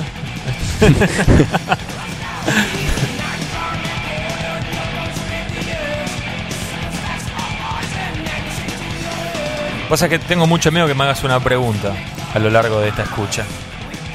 Nah, este, no, te, no te voy a hacer esa. Va a ver a ver Es si más, la que es yo más, creo. había pensado en proponerte escribir en un papel algo que no me podías preguntar. Y si no me lo pregunta, y si me lo preguntabas yo lo podía sacar como comodín de no vale. Claro. Eh, no, Igual ya sé que ya sabes qué es. Sí, creo que sí, pero no, de hecho, eh, teniendo en cuenta lo que comentabas antes de que cómo cambió tu consideración Sí. del disco Sí. comparado con otros discos de Megadeth, te pregunto, antes hablábamos de los bateros de las bandas de trash de esa época.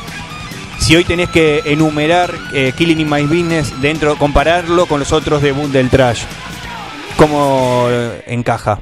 Y me, me estás, me estás haciendo... Te estoy haciendo la pregunta indirectamente. Sí, me estás haciendo la pregunta indirectamente. Sí. Pero lo pongo, te, te voy a responder yéndome... Yo creo que igual que me sorprendería que cambies, pero a ver, decime. Lo pongo ahí palo y palo. Innecesario el cover, ¿eh? Ahora hablamos del cover. Lo pongo ahí palo y palo con, con 'Em. Lo- Como los dos mejores. Sí. Porque en realidad es bastante diferente a 'Em All, ¿eh? Sí. O sea, den- dentro del mismo género. Sí, sí, sí. Pero 'Em All es mucho más derecho. es- es- es- me parece que es más trayero. Y este es, es muy distinto al resto de. Igual son todos distintos. Es, es una de las mejores cosas que tiene el trash. Me parece que, que las bandas eran muy diferentes entre sí, si bien había un, un link, un denominador en, en común, ¿no? Este es mucho más speed metal, más intrincado, Intrincado. más yacero. Y Mustaine estuvo en los dos. No se olviden de eso nunca, ¿eh? Nunca se olviden de eso. No, pero también hay.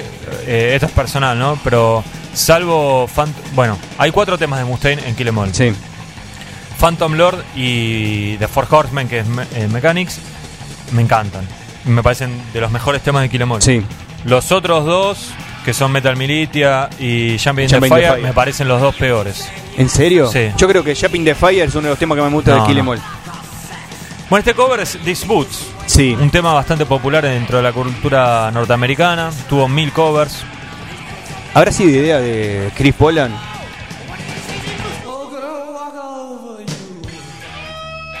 Creo que fue idea de Jay Jones, que era el manager, manager barra amigo barra dealer, Dealer. barra compañero de aventuras de, de la banda. Pincha el disco, ¿qué crees? que te diga? Bueno, este tema original, la, la letra es distinta Sí. al original. Y tiene muchas puteadas y es como más transgresora. Sí. Entonces al autor original del tema no le gustó y los obligó prácticamente a, a- a sacar el tema. Por eso en algunas ediciones del disco eh, futuras no, no está esta versión. Claro. Y después en el remaster de 2008 eh, está, pero está toda censurada. Esa fue como la, la manera que encontraron de poder incluir el tema. La verdad que la versión censurada es un desastre porque es todo el, o sea, hay un momento que son tres segundos de pi. A mí me gusta, ¿eh? Sí. Eh, como rareza. Así que entonces los dos mejores, hoy lo pones al mismo nivel que Kill Em All, los dos mejores debut del trash. Lo pongo palo y palo. ahí. Palo y palo. Bien. Y el de Slayer está un toque apenitas atrás. Ah, Apenitas. ah, bien. Claramente el de Anthrax, ¿no? No, ese es el peor por lejos. Claramente. Igual, qué buena época, ¿no? Porque Sí, y si excelente. metemos a Exodus, y si metemos a Overkill, o sea, Testament. Testament después, sí. Increíble. Yo sigo con Bonded, ¿eh? Mi no, favorito. No, sí. no, perdónenme, pero no. Ya lo vas a entender, ya vas a, te vas a dar cuenta es el mejor. Este es el cuarto track. ¿Quién habrá grabado este solo? No sé.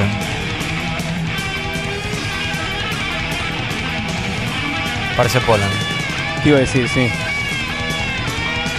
O sea, y ahí esta parte estaba escuchando con, con atención, te das cuenta que podrán haber sido cuatro pendencieros, cuatro hijos de puta, faloperos, todos, pero tenían un talento de la concha de su madre. Cuatro Tremendo. músicos de la hostia, ¿eh? Tremendo. Mal. Todos. Ahí creo que hay una diferencia entre Megadeth y el resto de las bandas. Sí, como sí. músico le rompían el culo, como formación le rompe el culo a cualquiera. Lo que pasa. Lo que pasa que tiene mucho que ver también con cómo se formó, cómo llegó la banda a esta, Claro. a esta formación. Las otras eran como más grupos de amigos y esta era más. Profesional, si querés. Sí. Nunca entendí por qué la gira de Racing Peace arrancaba con esta, con esta canción. Este debe ser el tema que menos me gusta del disco. ¿En serio? Sí. No, a mí me es gusta. el más trasher este, ¿no? Sí. Rattlehead. Obviamente. A mí el eh, que menos me gusta todavía no llegó. Bueno. Creo que nos vamos a pelear. Bueno, sí, de hecho cuando lo cuando vi algo en la revista dije, ah, mira, mira qué opinión tan encontrada. Eh, este tema, bueno, basado también en Big Rattlehead. Y también habla de algo De bastante común de la época, claro, de los fanáticos, ¿no? Una especie de Whiplash, Claro. pero versionada por. eh, o sea, según la visión de, de Dave Mustaine. Este es el tema que más solos tiene de Chris Poland. Tiene tres solos de Chris Poland. Yo creo que eh, Perdón, cre- tiene tres solos de Chris Poland y dos de Mustaine. O sea, Claro. tiene cinco solos. Igual que Zenegger. en menos de cuatro minutos. Claro. Ahí está. Eh, ¿Qué te iba a decir? Creo que a este tema es el que mm, más menos eh, más brillo le quita el sonido, me parece. Me parece que este tema con Puede ser. le falta otra producción, pero me Sí. parece un temazo, hay unos cambios de ritmo de la concha de su madre y ahora se viene una parte que está buenísima. Acá. Uf. Vení, Mastodon, tráeme la ballenita, la concha de tu madre.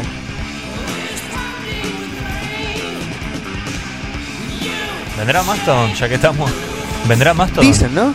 Sí, pero no se confirmó. Hoy vi un link, algo en Facebook, la verdad que pasé de largo porque había abajo un... Estaba ahí al caer. Había un culo, creo que me fui a mirar el culo después, sí. Sigamos con menos de tu Viste que antes te, te decía que me gustan mucho las melodías de voz de, Sí. de Mustaine en esta, en esta época. Y siempre se lo atribuí un poco a. A él le gustaba, escuchaba bastante punk en esa época Sí. también. Bueno, este disco tiene algunas cosas, un espíritu medio punk, pero tocado Sí, por gente que sabe nivel. tocar realmente bien, ¿no? Me estoy adelantando, ¿no? Pero en en el que viene, que Sí. es uno de mis favoritos, Sí. y que me imagino que debe ser el que menos te gusta a vos, Coincidiría, sí. eh, me parece que es un, un buen ejemplo de, de buenas de buenas melodías eh, Vocales. vocales, más allá de las limitaciones técnicas de la voz de Mustaine.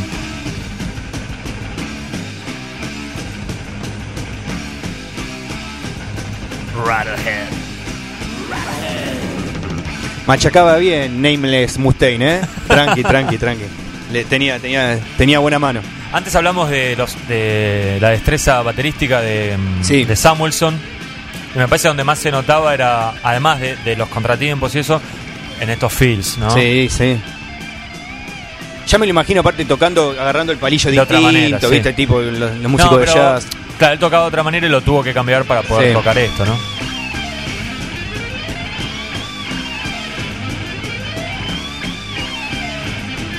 Estos son los finales de Mustaine. En general son temas cortos. Este se me hizo Sí. un poquito más largo, ¿no? 3.43. Bueno, la- el más largo es el primero, pero porque. Y la intro. porque Y tiene ahora la viene el intro. más corto, Sí. por suerte. No puedo creer que no te guste este tema. No, no es que ¿No no me te gu- gusta o te gusta menos? Es el, que menos me, es el que menos me gusta. No, no, me gustan todos los temas.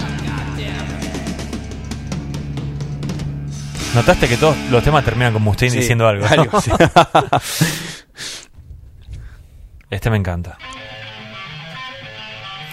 Tiene otra onda, es. Super ochentero. Sí. Y es muy parecido a un tema de, de Motorhead. De Motorhead. Sí, no me acuerdo el nombre. Ah. Es el tema di- distinto por, por onda, por velocidad. Por El más feliz. más feliz, sí. Es, eh, me hace acordar a, en el debut de Slayer a The Antichrist. Que tiene otra onda También. así, más heavy metalera, Sí. ochentosa, Sí, sí. ¿viste? Sí, sí. Temazo de Antichrist, pero. Este no es, no, no es de mis favoritos. Me encantaría, pero no, te- no puedo enfatizarte lo, lo suficiente que vuelvan a hacer algo así. Claro. Me parece que es imposible. Imposible. Me parece que no lo siente la banda, No. usted en particular. No están los músicos tampoco para hacerlo. Es una época, un momento. Te hago una pregunta Sí. ahora frente al público. Bueno, A ver. que te hice, creo que por mail hace un par de días. ¿Te volviste a enamorar de Mustaine? ¿Te diste cuenta? ¿Te volviste a darte cuenta lo, lo genio que es? Está bien, o sea. Y no me digas así, pero ahora es católico, contradictorio, pelotudo. No, digo, eh, como no, no por la religión en sí, sino por parte de sus contradicciones. Digo, pero ¿te diste cuenta el genio que es? ¿Te volviste a dar cuenta? Me pasó algo, te lo conté, me pasó algo haciendo todas estas entrevistas, eh, hablando con esta gente. Me llamó mucho la atención el odio que despierta en todos ellos. Eh, inclusive hasta mismo Poland, que pensé que iba a ser como más políticamente correcto. Sí. Me parece que a su manera lo, le tira unos cuantos palos. Yo igual pensé, cuando leí la nota, yo pensé que Polan iba a ser puteada atrás de puteada no, atrás de no, puteada. no, ¿eh? no, no. No, no es que vos pensás que Poland participó, después laburó. participó dos veces más después Sí. en la banda, ¿no? Es medio Didi Ramone, parece, Sí, ¿no? que sí, se odiaban sí. pero volvía todo el tiempo. Y cuando terminé todo, en un momento pensé, pensé dos cosas. Pensé el- la- ese, lo que era ese momento de inspiración de Mustaine, en donde tenía dos discos compuestos en, en- en un año y dos discos increíbles.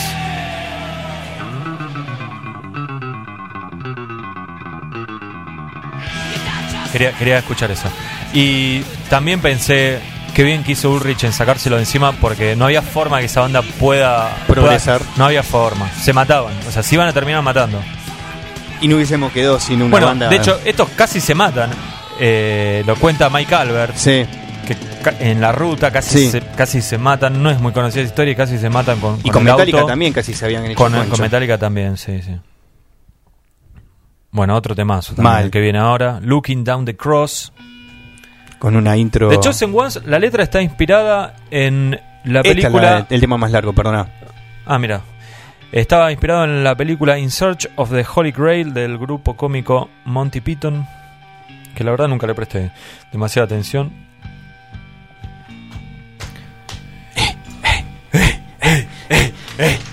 Qué bien. Acá nuestra espectadora se pone, se pone nerviosa cuando Sí. hago esas cosas. No tendrá la oscuridad de Batain, pero está, está bien el disco, ¿eh? no serán peligrosos, no, no, no se van a Antofagasta a tomar frafru, pero se la tomaban acá y andaba bien, ¿eh? La puta madre. Qué bandaza, por Dios. Bastante oscuro esto, ¿no? Sí, sí. Medio de Conjuring también. Esta semana sí que estuve escuchando a pleno este disco y leyendo la. Bueno, la otra cuando leía la nota. Me encanta eso. Sí. Oh. Te- me- terminé de confirmar, o sea, es una de mis tres bandas favoritas y. No sé, hay bandas como que. Yo para, para, No te para, digo que las para, para, para. Yo hace un, dos años creo que eh, puse como ley que era tu banda favorita. ¿eh? Sí, creo, hace más, Creo hace que era esta. ¿eh? hace más, Sí, hace más. No Ramones, que vos siempre decís. Esta, No, esta sí. es tu banda favorita. Bueno. No, no me molesta lo más mínimo que me. O sea. Te puedo interrumpir de vuelta, me encanta esto. El arranque. Sí, la melodía. buenísima esa melodía. Buenísima, todo. buenísima. Eh, ¿Qué te iba a decir? Que hay bandas que te podrán gustar más, te podrán gustar menos. Hay bandas que podés analizar si querés, no sé. Y pero en mi caso, Mega es pura pasión. Es, es- no me importa, no me importa lo que dicen. Es, es 100% corazón, es Mustaine apretando los dientes, tirando frases eh, a mil por hora, tocando esos riffs endemoniados que él inventó, es 100% pasión. Me di cuenta y me di cuenta que si lees, lees alguna historia en, en la que para cualquier persona Mustaine quedaría mal parado, Sí. a vos te gusta más todavía. Obvio, es un Si- genio. Si, si te dicen, no, le robó plata a mi abuela, vos decís, bien, Bien que robado se la está, robó. bien robado está. Por algo, algo habrá hecho esa vieja de mierda, olvídate. Temazo. Hace poco en tu Facebook, ¿no? En la, la revista, Sí. subiste una versión de Wake Up Dead, de- creo que ya es la gira de. Bueno, Sí. obviamente, ¿no? Eh, que me acuerdo que está Wake Up Dead y atrás aparece tocada esta, que Sí. me llamó la atención. Y mientras miraba mm, la versión de Wake Up Dead, eran cuatro enfermos, boludo. No, podía- no podían tocar así, a esa velocidad, con esa No. agresión. Que no sé si lo, no sé si lo equiparaba Slayer. Sí, siquiera. todo lo que era en vivo y demos de Sí. esta época, todo es más rápido que las versiones que claro. terminan quedando. Ninguna otra banda detrás tenía una base así en esa No. época, ninguna. Por eso digo que no sé qué tanto de cierto es eso de que era como una la dictadura del general Mustaine. Sí. Me parece que, que pudieron meter mano. Si bien hay temas en donde 100% Mustaine, el que viene ahora, ni Sí, decir. pero lo, lo- lo decían todos. eh, Capaz que, capaz que, capaz que era mejor todavía de lo que vos pensás. Y puede ser. Mirá, esto, esto, la onda medio punk, ponele. Puede ser. Puede ser. Bueno, de hecho él en la nota Sí. dice que si Habla no me da GBH. si, si no me da GBH todo el resto van a ser unos lentos comparado con hablando de Travel, Sí. que hable- sabes cómo voy en pelotas al show ese, ¿no? Abre Travel, después toca Mega de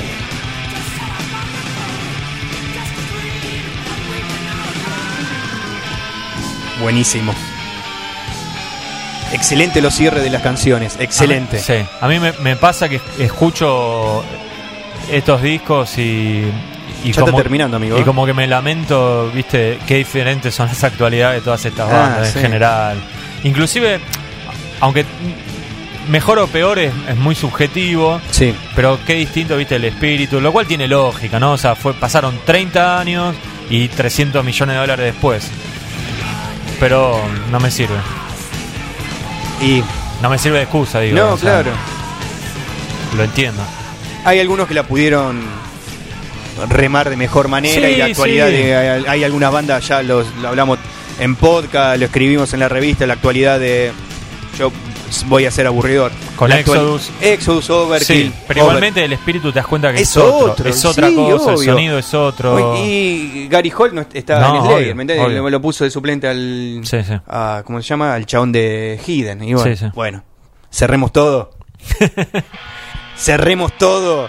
Lo reversionamos, lo escribimos dos veces, lo hicimos las dos veces genial.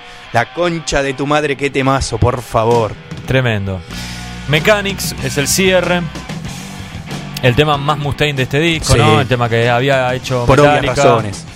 Con Metallica, mejor dicho, y que, bueno, Metallica le puso The Four Horsemen cuando se fue Mustaine.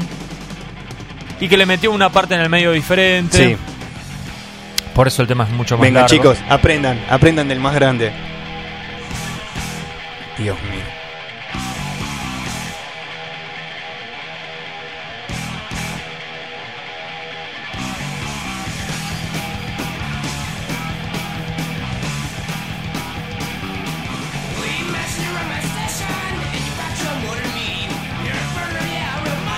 Lo único malo, entre comillas, igual va con toda la onda, ¿no? Es la letra, que Sí, habla. sí, malísimo. Mustaine supuestamente, digo supuestamente porque, viste, dudas de todo, ¿no? Pero supuestamente trabajaba en una estación de servicio Sí. donde supuestamente En iban. un taller, ¿no era? Creo que, bueno, es lo mismo. Iban mujeres eh, de más de 30 años, ponele. O sea, mujeres ya establecidas en la Sí. vida, con un buen poder adquisitivo. Y Mustaine fantaseaba con poder tener una noche de pasión con ellas. Y nunca pasaba. Pero bueno, por lo menos le, le pudo hacer la- esta letra en donde otras cosas dice. No le cambió el pistón, pero. Claro, entre otras cosas dice: Haceme saltar los pistones. Genio, genio. Ni a Poison se le ocurrió eso. Es que fue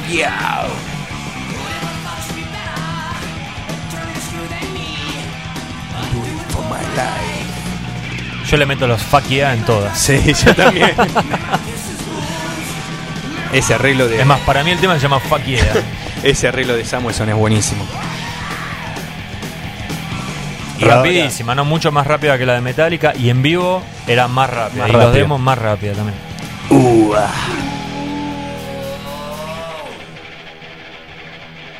Devolvé la que te robaste, Metallica, todas. Sos el Cristóbal Colón del trash. Mira lo que es esto, por Dios. Buenísimo. Bueno, yo decía que el disco no es tan trayero, pero este tema Este, nada, tira toda la mierda. es 100% Thrasher.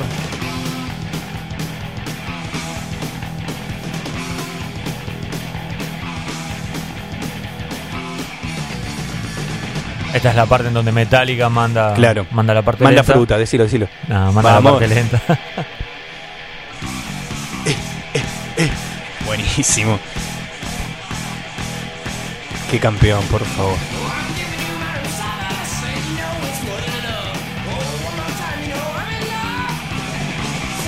Bueno, y así podríamos ir ya cerrando ¿no? este podcast. Hablamos muchísimo de Dave Mustaine y de Killing is My Business and Business is Good. El disco debut de la banda de El Colorado. Ahora sí. Mientras le saltan los pistones, ya nos podemos ir despidiendo. Presten atención a cómo cierra el tema, ¿eh? Cuando parece que bajan la persiana del, del taller mecánico. Yo estoy bajando la presión. Buenísimo. Es No mala se, onda esto. no se puede ser más trayero que esto. No se puede. Seguramente lo habré dicho en alguna review de un disco de Exodus, pero no, no me importa. Pero el público se Sí, renueva. pero si es Mustaine contradictorio, ¿cómo no puedo hacerlo yo? ¿De quién es ese solo? Mustaine, Mustaine. Te iba a decir, dice. Mustaine que estaba muy enojado en esta época porque Hammett le copiaba los solos Y decía, al, fin- al final pusieron un clon mío. Y tenía razón. Y pecho frío. Y bueno, ¿qué le vamos a hacer? Así le pagaron. Les enseñó a componer, a hacerse hombre, a, a enfrentar la vida y así le pagaron. Mejor, más para A nosotros. ver, a ver el cierre, cierra bien. A ver, Campeón. Ahí se ríe. Aplausos. Sí, bueno, señores. la última palabra la tuvo que tener Dave Mustaine, obviamente. El pianista sigue otra vez, está, está entusiasmado. Lo frenamos ahí. Y bueno, llegamos al final entonces de una nueva emisión de Esto no es un programa de radio, el podcast de Headbangers. Hoy fue la emisión número 62. Maxi, gracias por haber venido. No, por favor, gracias por la Buenísimo invitación. tenerte de vuelta. Y no queda mucho por Hasta el decir. año que viene y los 30 píxeles. Claro. no vuelvo. Ahora, me voy a fijar si se cumplen 25, 24, 21 o algo de algún otro disco de Megadeth. Es más, creo que la semana pasada se cumplió algo 25 de... de, pis- de, de Peace. No, no algo de Countdown. ¿eh? Era Ah, tipo sí, sí. un número que no, no quedaba justo, No. pero, pero bueno. Bueno, nada, decía entonces... 23. Decía que eh, llegamos al final de una nueva emisión del podcast de Headbangers. Recuerden que la Headbangers 92 la pueden conseguir en eh, los kioscos de Capital Federal y de el conurbano bonaerense. También en las disquerías de siempre.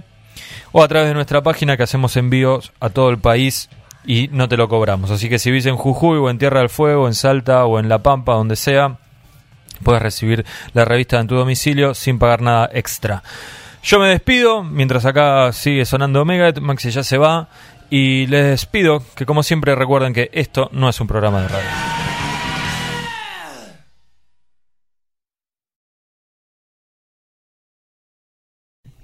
Qué bueno haber estado en ese momento, Sí. ¿no? Y verlo todo colorado como huevo de ciclista